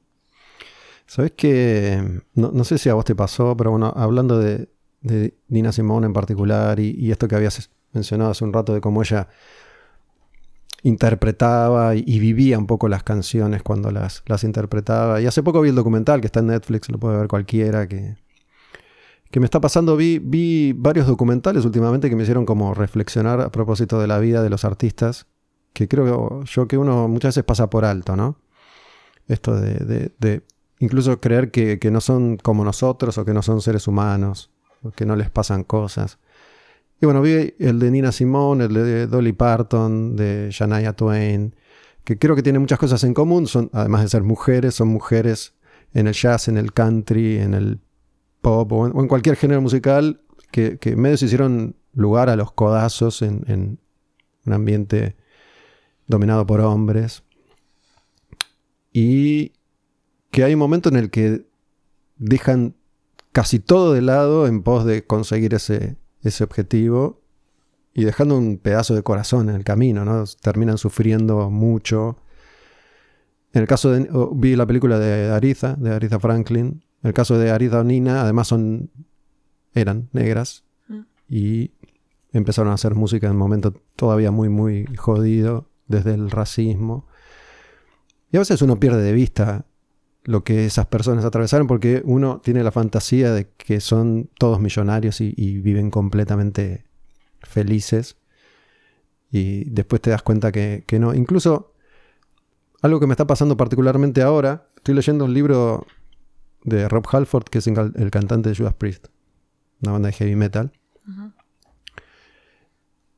El tipo es gay y mucho de lo que cuenta en el libro tiene que ver con su vida como homosexual en una era y en un ambiente muy difícil y muy machista. Digo, es él y esa banda en particular son como los creadores y los inventores de ese género musical desde la postura del macho. Entonces él cuenta que siempre fue muy, muy difícil guardarse quién era, mm. por temor y por temor a, perjudicar a la banda. Y te cuenta una vida que vos decís, viste, ah, mira que yo lo escucho hace 40 años, ¿no? Pero nunca me puse realmente a pensar, porque es una cuestión de, simplemente detenerte un instante y, pensar. El tipo, mientras va contando cómo su carrera ascendente con Judas Priest es cada vez más importante, a la par va contando cómo cada vez está más frustrado y dolido porque no tiene cómo manifestar, ni cómo expresar, ni cómo vivir su homosexualidad, porque no tiene cómo relacionarse. Mm. Digo, es un tipo cada vez más popular, entonces dice, yo no puedo salir a la calle a, levantarme tipo porque mira si me reconocen. Entonces termina, viste, yendo a baños en paradas de autobús y, y, cuenta ahí unos, unos, códigos que existían de, tipos que se terminan tirando la goma sin, sin mirarse, sin verse. Bueno, es curioso, para mí por lo menos ahora, después de tanto tiempo de escuchar música, caer en la cuenta de que realmente son todas estas personas que, admiramos mucho y queremos mucho por la música que hacen. Eh, personas que, son como nosotros, que le pasan las mismas cosas, incluso las viven a otra escala y a otro nivel, porque viven otras cosas que la mayoría de nosotros no. Em, vos ya dijiste varias veces que, que todavía no tenés tanta experiencia, pero bueno, ya conociste a mucha gente que, que ha vivido mucha- muchas vidas. A mí me sorprendió mucho cuando en uno de tus programas hablabas como de esto de, la de lo impune de la gente hablando de, de los músicos o de las músicas, ¿no? Como de hablar de un otro que... Hablar de cualquier cosa. Sí, como que, hay, como que hay cosas que ya nos pertenecen a todos, ¿no? Que es como, bueno, no, pero esta persona. Y, y creo que en eso em, yo también reflexiono a veces como de decir, viste, como... Estamos todos haciendo lo que podemos, ¿no? No sé, pero, pero realmente, viste, que, que es como... No sé, uno, uno realmente está haciendo lo que, lo que puede todo el tiempo. Y, y es es muy difícil a veces entender que el otro también está haciendo lo que puede para, para poder apreciarlo. Una vez eh, con mi disco pasado, eh, yo como conté hicimos la prensa para Argentina, ¿no? Pero no hice una prensa para el resto del mundo. Pero cada tanto yo mandaba mi disco a, a revistas que me gustaban de música, de, de- de cosas que me atraían, ¿no? Y para mí es muy importante contar esto en una entrevista, by the way, así que estoy contenta porque es como que estoy superando un trauma. Pero mandé mi disco a la revista Songlines, que es una revista de world music, música del mundo, eh, whatever that means. Eh, y, y lo mandé como así, viste, como, como quien manda un disco por correo a un... decís lo mandé en formato físico, ¿lo sí, mandaste? lo mandé en ma- formato físico. Entonces lo, lo mandé tipo en inglés, viste, como, hola, soy Delphi, saqué mi primer disco, es re del mundo porque tiene flamenco y tango y chacarera, jaja, no, no sé si lo verán, un beso. Y lo mandé y quedó. Y un mes después eh, le escriben a, a Eva, la esposa de Javier, le dicen, bueno, vamos a hacer una reseña, necesitamos eh, tal cosa, tal dato. Vamos a hacer una reseña. Bueno, en conclusión, de cinco estrellas me dieron media. O sea, de, de, cinco ni una entera tuve. Y la verdad que la prensa que yo había recibido era súper buena. La gente estaba como más entusiasmada que yo del disco. Y cuando la leí era como un comentario muy del estilo de lo que mencionaste antes, como de... de eh, Goyeneche se revolcaría en su tumba, de que alguien cante eh, barrio de tango en re, eh, todo agudo y sin ningún tipo de bronca ni, ni suciedad de la ¿Eso decía el- la reseña? Sí, como que parece un pájaro, un pájaro rubio enjaulado en, en Sudamérica, una cosa así, como, viste, como re del horror de varón, viste, una reseña muy de varón. Y yo en ese momento tenía 22 años, estaba re entusiasmada por la revista Songlines, de hecho solo estaba en físico, entonces yo la pedí desde Inglaterra, pagué en libras para que me llegue.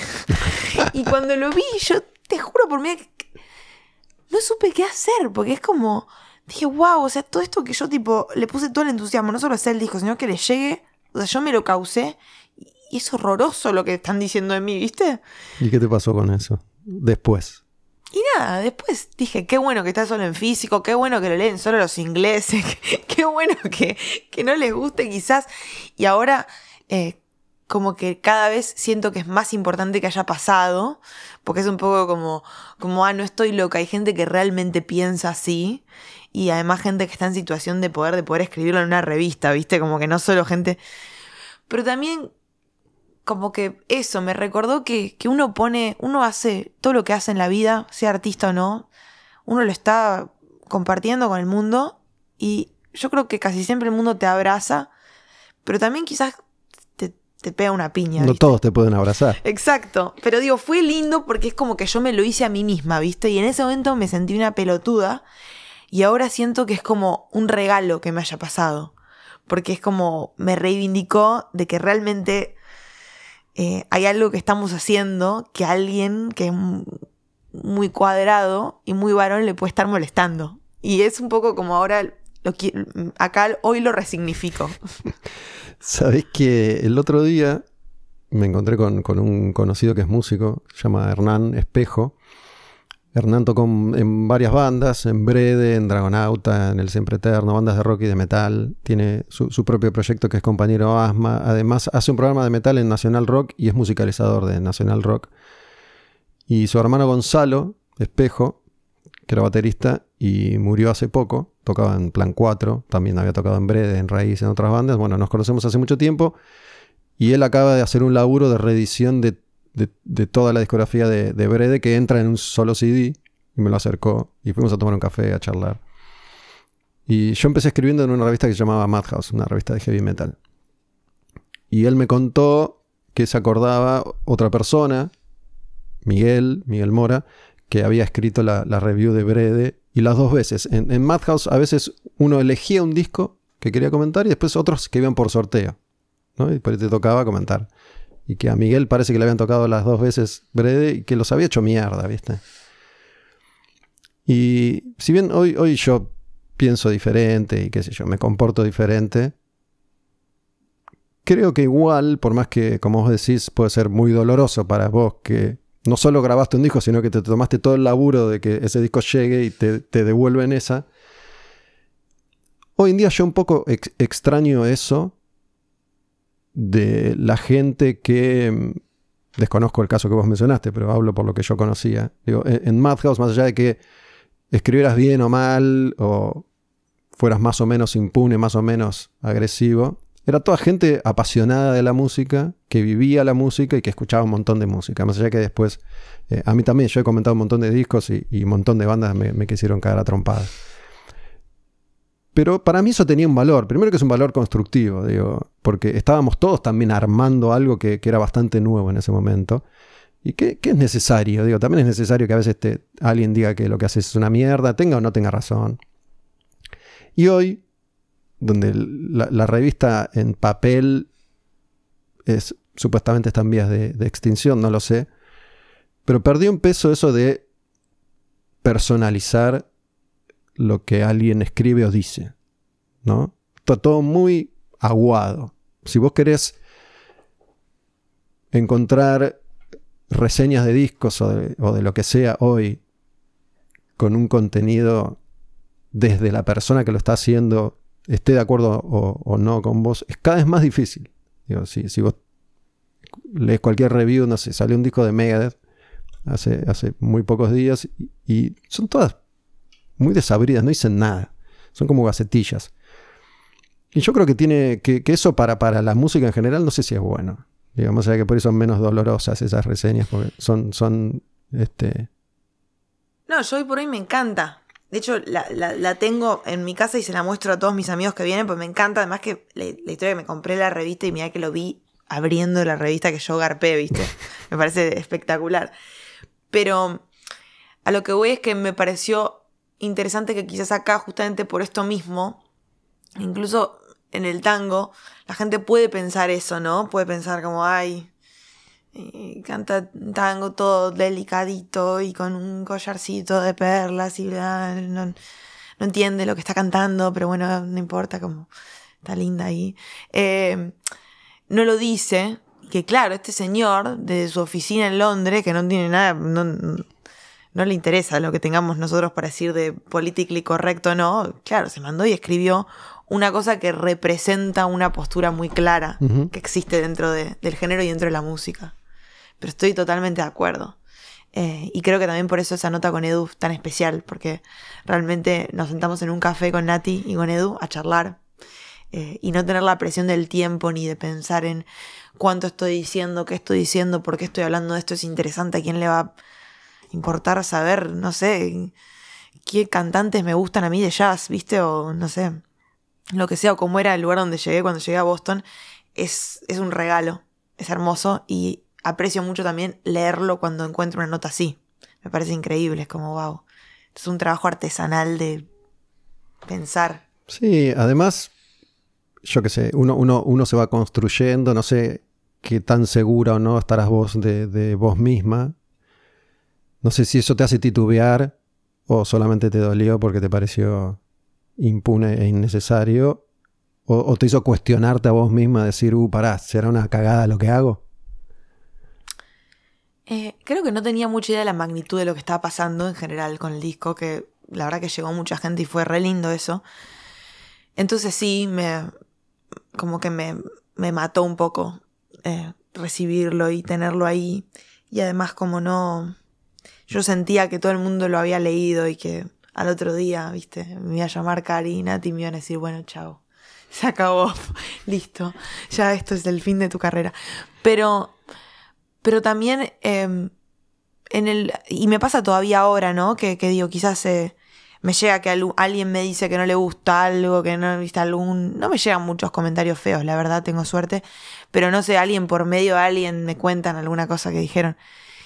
Pero por otro lado, tengo tanta gente que admiro mucho, que, que le importa cómo estoy como persona, que viene a los conciertos, que dice cosas lindas, que digo, por ellos tengo que, ser un poco valiente. igual subirme al escenario, igual cantar y hacerlo eh, con la misma energía en vivo, en, en Club Cambalache, en donde sea que esté cantando, ¿no?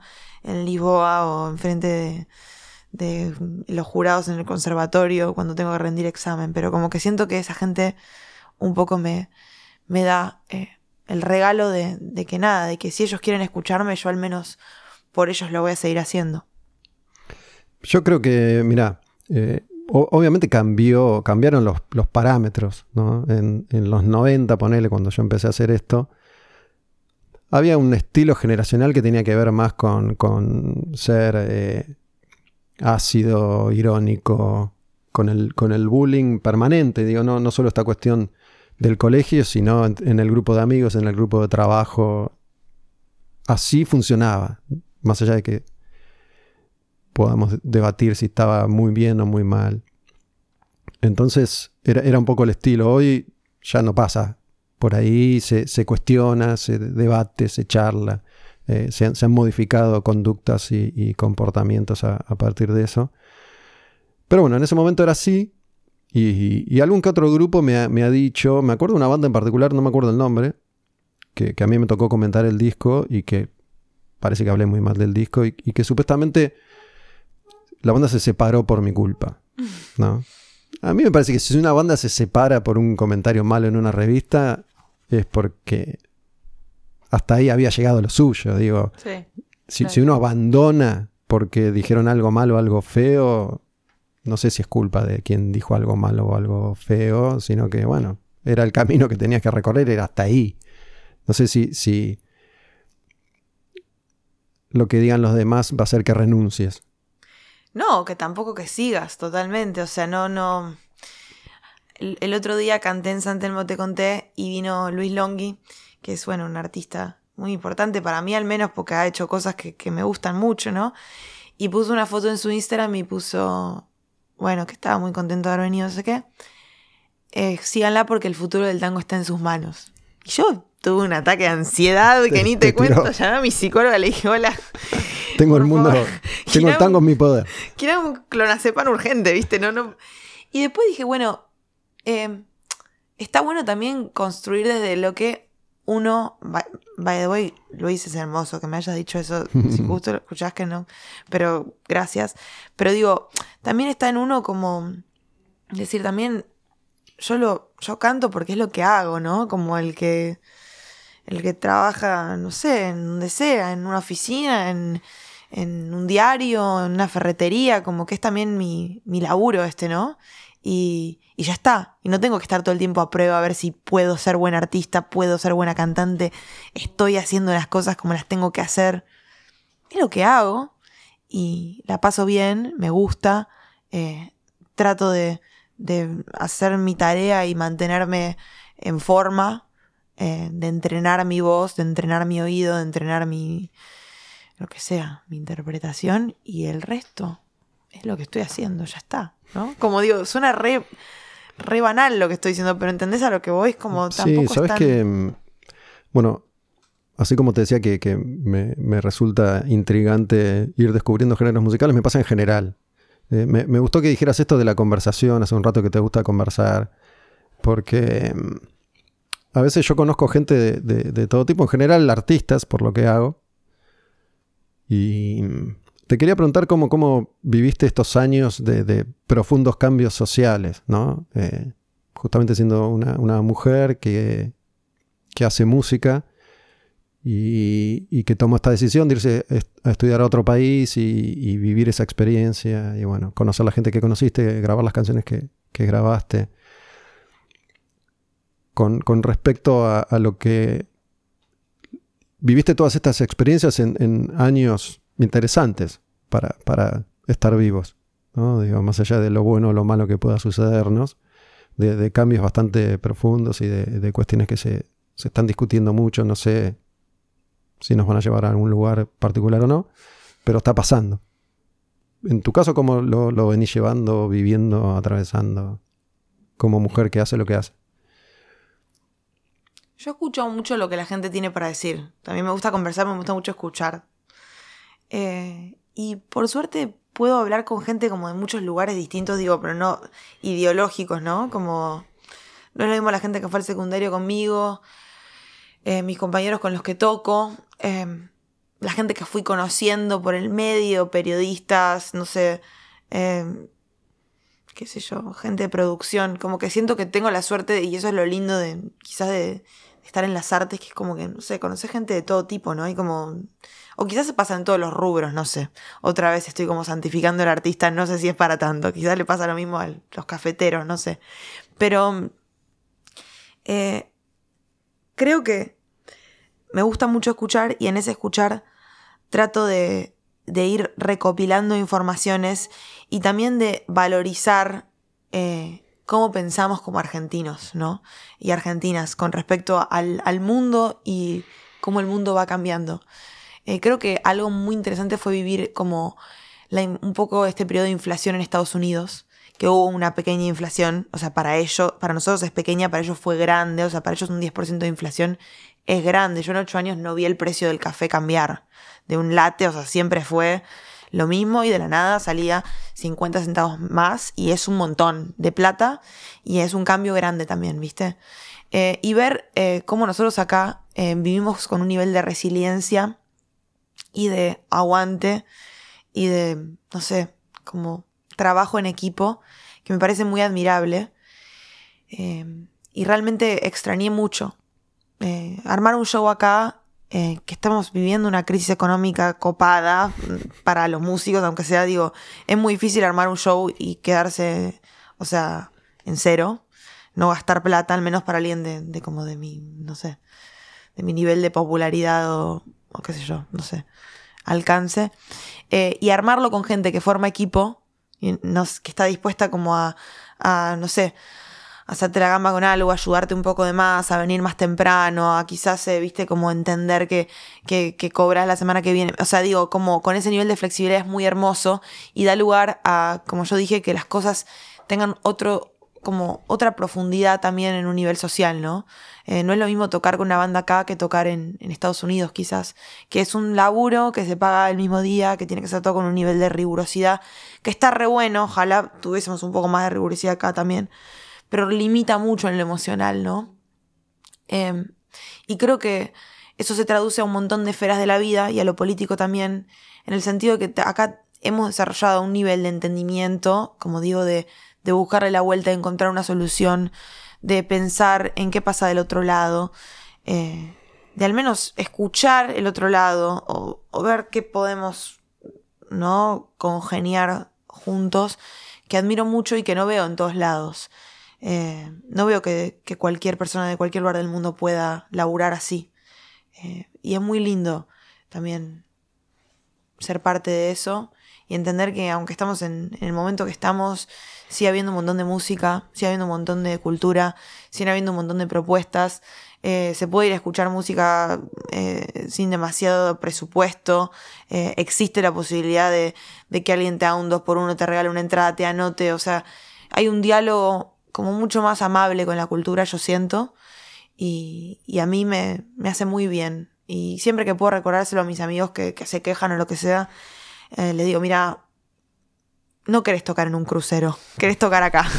Aunque tengas que dar 8.000 clases de guitarra, uno lo vive con, con otros colores, creo. Sabes que te quería preguntar eso, ¿cómo, cómo habías vivido tu, argentinidad en, ese proceso de irte, estar y volver? De alguna manera creo que me parece te, te fuiste jazz y, volviste tango.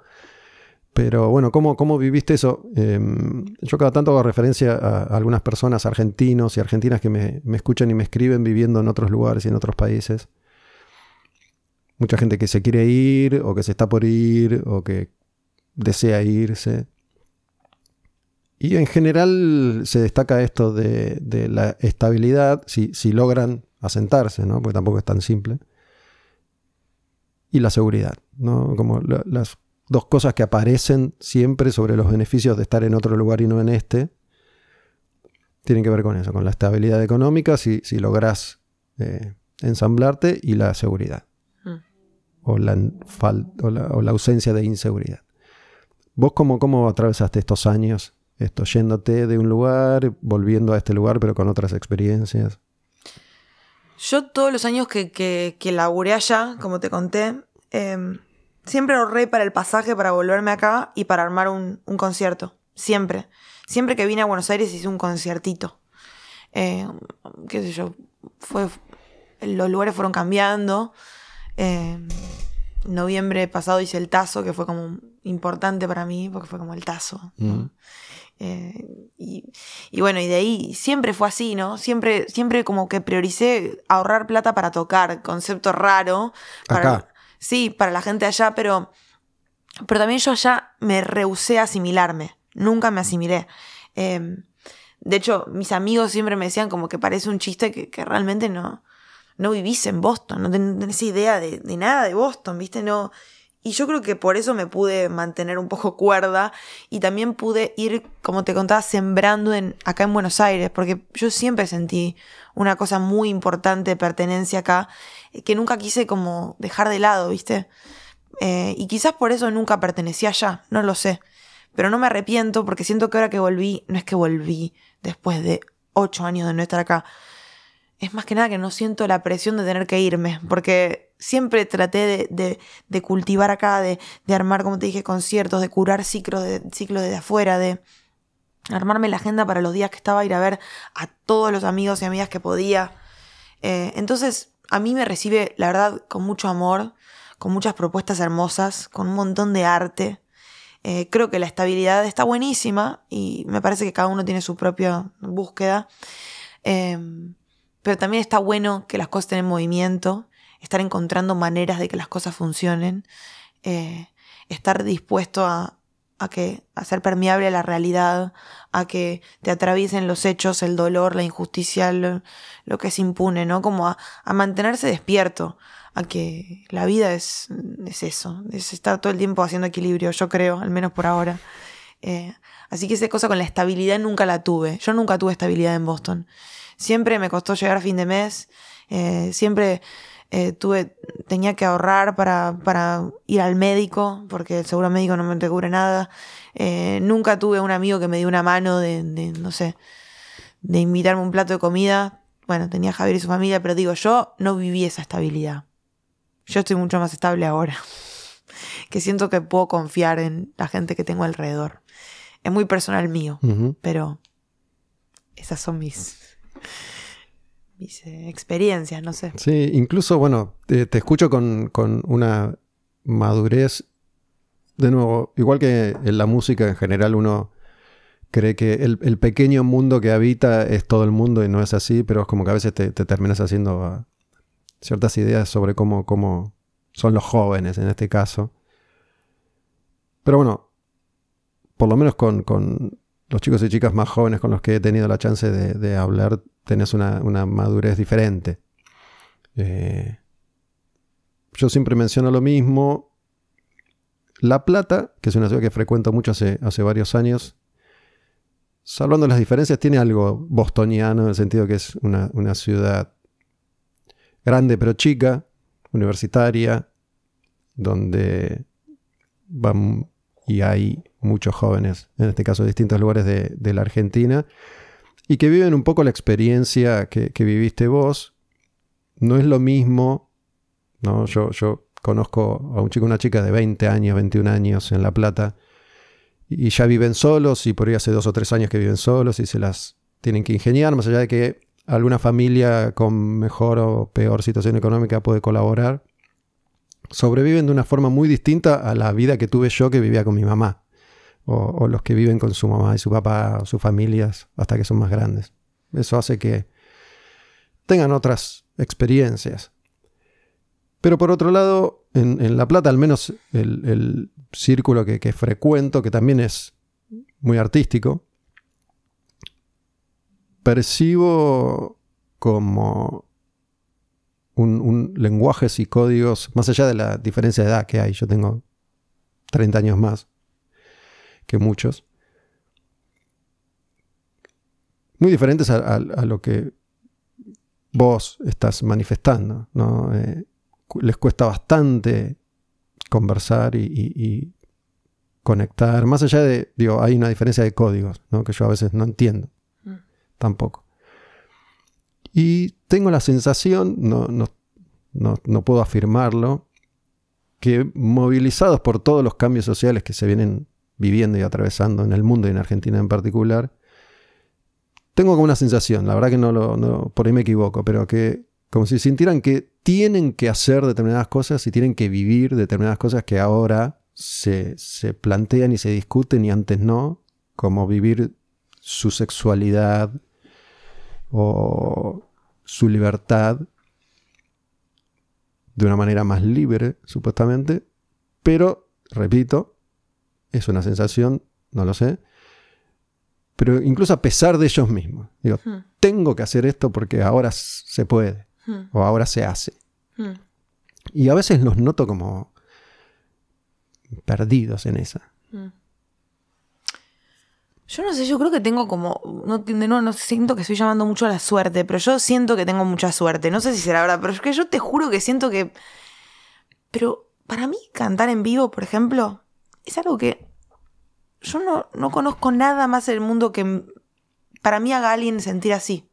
O sea, de verdad es algo que no tengo palabras, me, me alinea todo. Es como, para mí, hacer un concierto y no solo cantar en vivo, sino todo lo que es preparar el concierto, ¿no? Ensayar, comprarle un regalo a cada músico y a cada persona del equipo, eh, laburar con Nati, eh, hablar con el fotógrafo y pensar en, en cómo podemos armarlo para, para que la gente se sienta cómoda, coordinar con el stage. Todo eso para mí es, es como, me genera una emoción y me alinea de una forma que no sé explicar. Porque si tuviese solo eso, ya como que todo, ya eso gobernaría toda mi vida, ¿no? Y, tengo dudas de un montón de cosas, pero no tengo dudas de que eso me hace extremadamente feliz. Feliz, solamente feliz. O sea, siento solamente felicidad. Em, y entonces no, no, vivo el resto de las cosas de mi vida con mucha ansiedad. La verdad. Em, de hecho, estoy haciendo un doctorado ahora en musicología. Estoy, soy candidato a, ¿no? es la palabra, forma correcta de decirlo. Me quedan un par de años. Eh, en Boston, estando acá, como mm. que logré hacer ahí un. De nuevo, logré hacer un arreglo para que me dejen. No sé cómo, o sea, es como una cosa que. Vamos a ir a, pedirte cosas. Vengan, vengan, vengan. Eh, Nati lo sabe. Se, hace, en realidad sus deseos.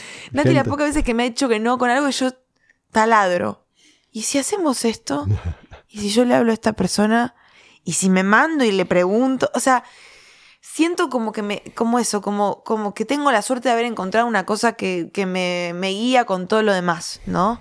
Y que también... Santa Delfina es tu próximo día. no, pero es que eh, no soy yo, es la música, es la verdad. Yo le confío mucho a la música también. La música me hace decir y hacer cosas raras, como esta conversación. ¿Quién sabe las boludeces que he dicho? Pero te juro que yo confío en que, en que hay algo que me mantiene en línea. No lo sé bien qué es. Y por eso quizás también me desactualizo con ciertas cosas de actualidad o de lo que anda pasando o de... Pero mi aparatez al respecto me salvan, creo, porque yo realmente lo digo corazón, yo no sé, yo... Como que encontré que esto me hace muy feliz, que estoy muy contenta haciéndolo y el resto como que lo voy armando, pero no tengo mucha idea de lo que hago, ¿me entendés? Por ahí te escucho y, y podría llegar a pensar que estás hablando de cierta inocencia, pero no me parece que seas una persona inocente. Es desde una confianza, no sé, viste, como que a veces me pregunto, debería hacer esto, debería hacer ponerle más, más darle más bola a mis redes sociales, ponerle que las, las yo pongo lo que se me ocurre en las redes sociales. Vi que el otro día me, me likeaste que yo puse que me cagó una paloma y iba a ser un buen show, ¿viste? Y la gente, wow, qué graciosa que eso. Tiene una caca en la cabeza con el late de especialidad en la mano. pero, se veía igual. Pero digo, estaba como. Pero pero digo, no, me pregunto a veces, como, viste, cómo. deberían causar esto de otra forma, ¿viste? Como encontrar una identidad un poco más actual. Pero no sé, confío en que, que yo hago esto y me gusta tanto y me hace tan feliz que por algo debe ser. Se va ordenando todo. Sí, armemos una especie de fantasía. Si, si yo tuviera la oportunidad de conocer a tu, a tu familia más cercana, o sea, a tu mamá, a tu papá, podría llegar a pensar, ah, bueno, claro, ahora entiendo, Delfina es hija de esta gente. O, o, o te parece que son por ahí personas, me, me llevaré la impresión de que son personas que, que son diferentes. Digo, es- siempre uno es un poco, ¿no? Lo que los padres le dieron. Eh, pero digo, esta, esta construcción tuya tendrá que ver directamente o no sabemos con, con tu... Voy a contar Familia. una cosa como eh, muy aparatesca y decir una confidencialidad, pero estamos en un podcast, o sea, bueno, una confidencialidad no confidencial, pero que es que invité a mi psicóloga a, mi, a la presentación de mi cassette, de mi disco el jueves pasado en vivo, o hace dos jueves ya. Y mm, Cuando decís cassette es porque lo sacaron en cassette. sí, después te voy a dar uno, vas a está hermoso. Va a quedar bien ahí entre los eh, personajes. Eh, pero la invité a mi concierto también, desde un lugar de mirada. Me encantaría que me escuches, ¿viste? Como que mi psicólogo me ve. ¿No te había escuchado? Va, fue. No sé, no me lo había contado, no sé. Pero vino. Vino y me dijo, bueno, yo voy a ir, pero yo voy, no te quiero saludar, no quiero, tengo que mantener la- el tratamiento. Y yo le dije, dale, eh, casi digo el nombre. Eh, dale, vení. ¿Queremos ir con psicóloga, dijiste? ¿O ¿Qué? psicólogo? ¿Psicóloga o psicólogo? Psicóloga. Psicóloga. Queremos ir todos con ella. Es lo más. eh, es lo más. Miriam es lo más. Y entonces vino y, y nada, le encantó, bueno, estaba muy emocionada, no sé qué. Yo la, la vi mientras cantaba, le guiñé un ojo, me guiñó el otro. Tuvo bueno el momento de confidencialidad. Y me dice, además fui a toda tu familia. Le digo, claro, le digo, eso está buenísimo, ¿no? Porque como que los viste en acción. Y son todos muy personaje. Muy personaje. De hecho, no sería una fantasía que los conozca porque están en todos lados, o sea, aparecen por lugares. Eh, y mi papá y mi mamá eh, son gente muy, muy eh, soñadora, la verdad, yo diría. Y viven la vida con mucho entusiasmo.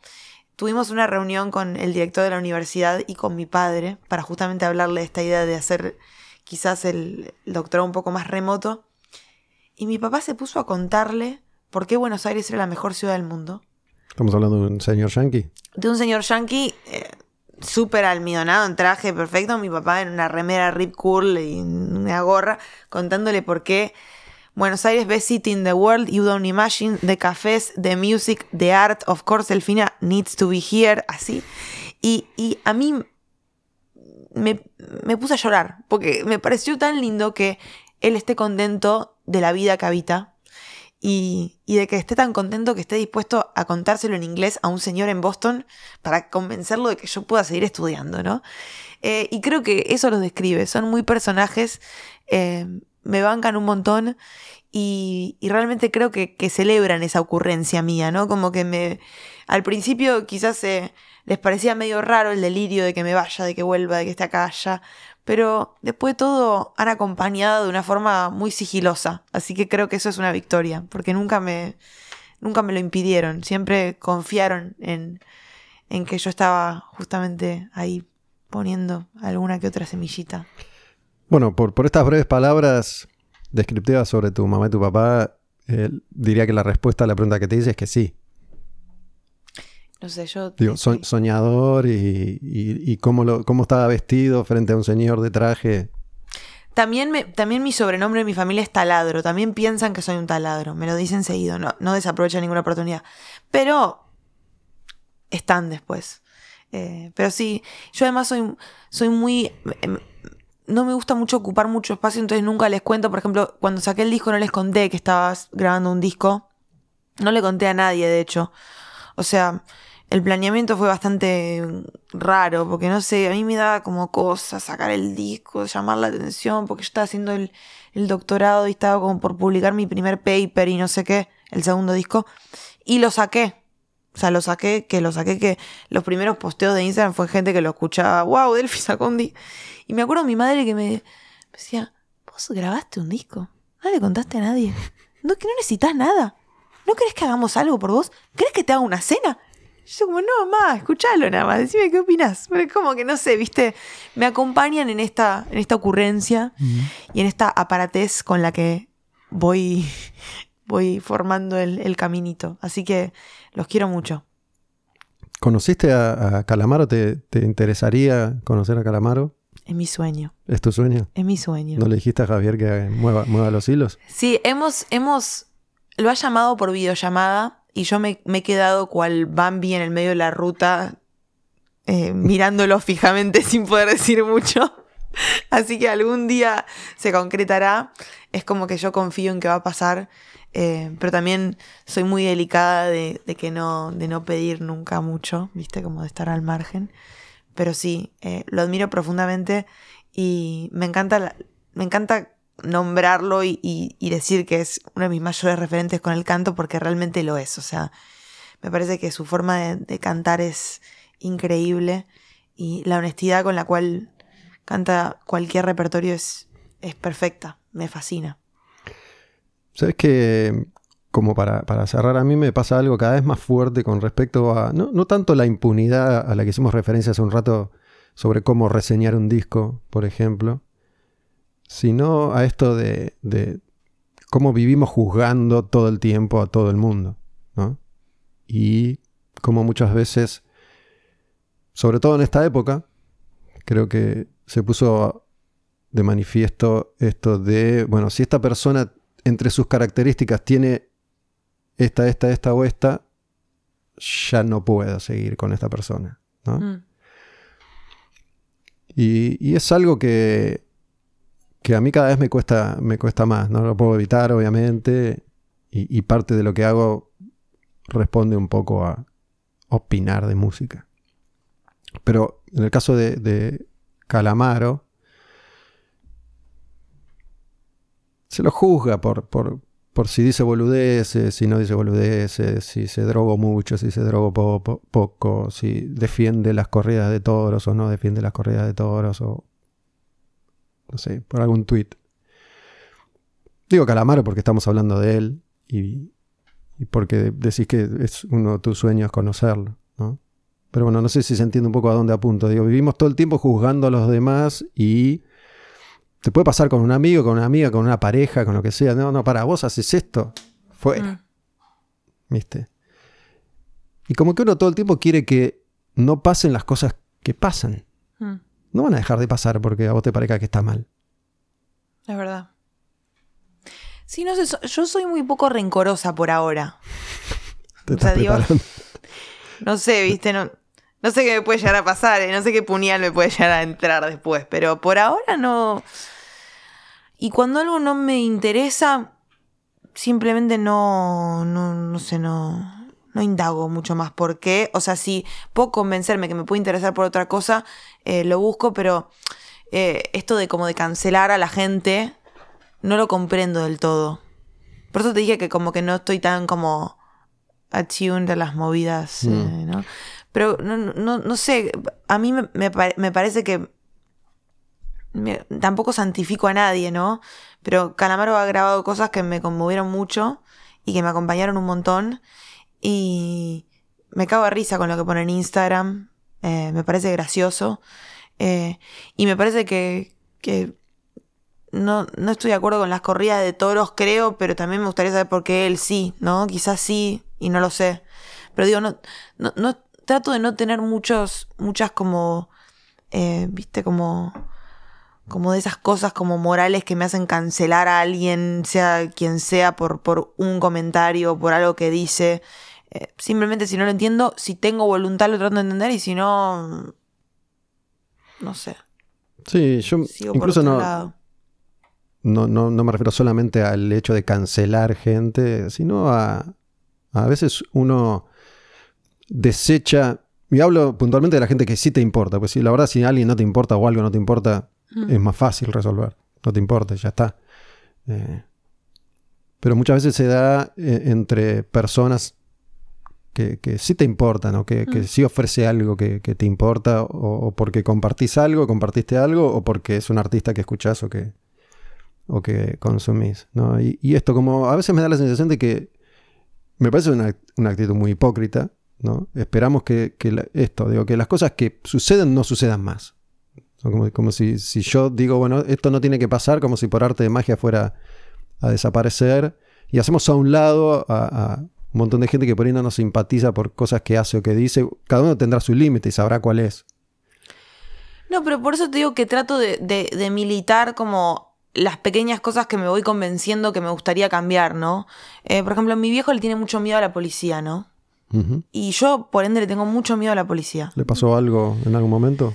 Eh, y bueno, sí, sensibilidades del país en el que vivimos. En Pero no es que fue montonero. No, pero, pero qué sé yo, es judío y, y es poeta y vivió épocas difíciles como todos las hemos vivido, pero yo no viví la dictadura, ¿no? No sé, ni sé las cosas que pueden haber pasado, realmente no las sé, pero sé que también, igual, aunque sea solo por ser, eh, por parte de la comunidad judía, uno tiene una cierta, una cosa, me- un temor como a una autoridad, ¿no? No sé, yo lo heredé también y tengo un miedo muy grande a la policía como un concepto, ¿no? O sea miedo a... Y, y hace poco le propuse a mi papá que empecemos a saludar a todos los policías que vemos, ¿no? Pero realmente saludar, ¿cómo está? Buen día. Y yo te juro que los policías tienen una cara de sorprendidos. O sea, no me lo pueden... La de la esquina de mi casa, que la saludo todos los días. Y digo, es como que no sé si estoy cambiando algo haciendo eso, ¿no? Pero todos mis amigos que voy cambiando por la calle me ven saludar a la policía. ¿Qué hace? No sé, a mí me da miedo, no quiero que me dé más miedo. Es un ser humano, lo estoy saludando. Entonces, como que trato de esa forma, de cosas tan aparatescas y chiquitas como esa, ir como abriendo la perspectiva a que si algo no me gusta cómo funciona, ¿cómo puedo hacer yo desde, desde mi vida para movilizarlo, ¿no? O para, para entenderlo un poco más. Eh, suena también re inocente lo que te estoy contando, pero realmente es un temor que uno lo paraliza, ¿no? Eh, y trato de hacerlo así con todo, con, las conversiones políticas que me frustran, con, con algún comentario facho que se le escapa a alguien y que me, me hierve la sangre, pero a ver, ¿cómo puedo yo tratar de constelar esto? O no sé, o de formar una oportunidad de diálogo, ¿no? Sí, bueno, de hecho, de, de eso creo que, que se trata, de, de- de poder dialogar con, con la mayor cantidad de gente posible. Lo de, lo de la policía en ese caso se me ocurre, ¿no? Que vos estás como individualizando a, a una persona de carne y hueso que está en una esquina y que además de ser policía es una, es una persona.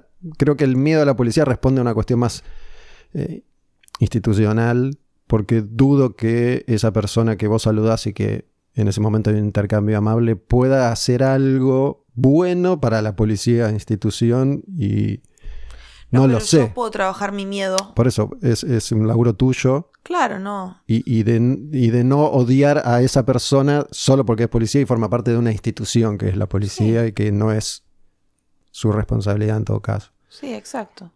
Es obviamente súper individual y para mí, pero creo que para mí la militancia también es muy individual porque tiene que ver con uno poder como sentirse más parte de los espacios que habita y poder tener aunque sea un mínimo de agencia sobre lo que lo que va sucediendo y a mí me genera un alivio eh, pensar que todos somos personas, ¿no? Como como ok, al final somos cada todas las decisiones terminan en una persona con la que uno puede dialogar.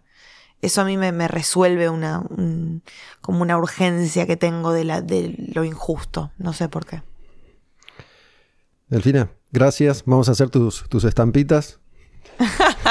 Santa Delfina. No.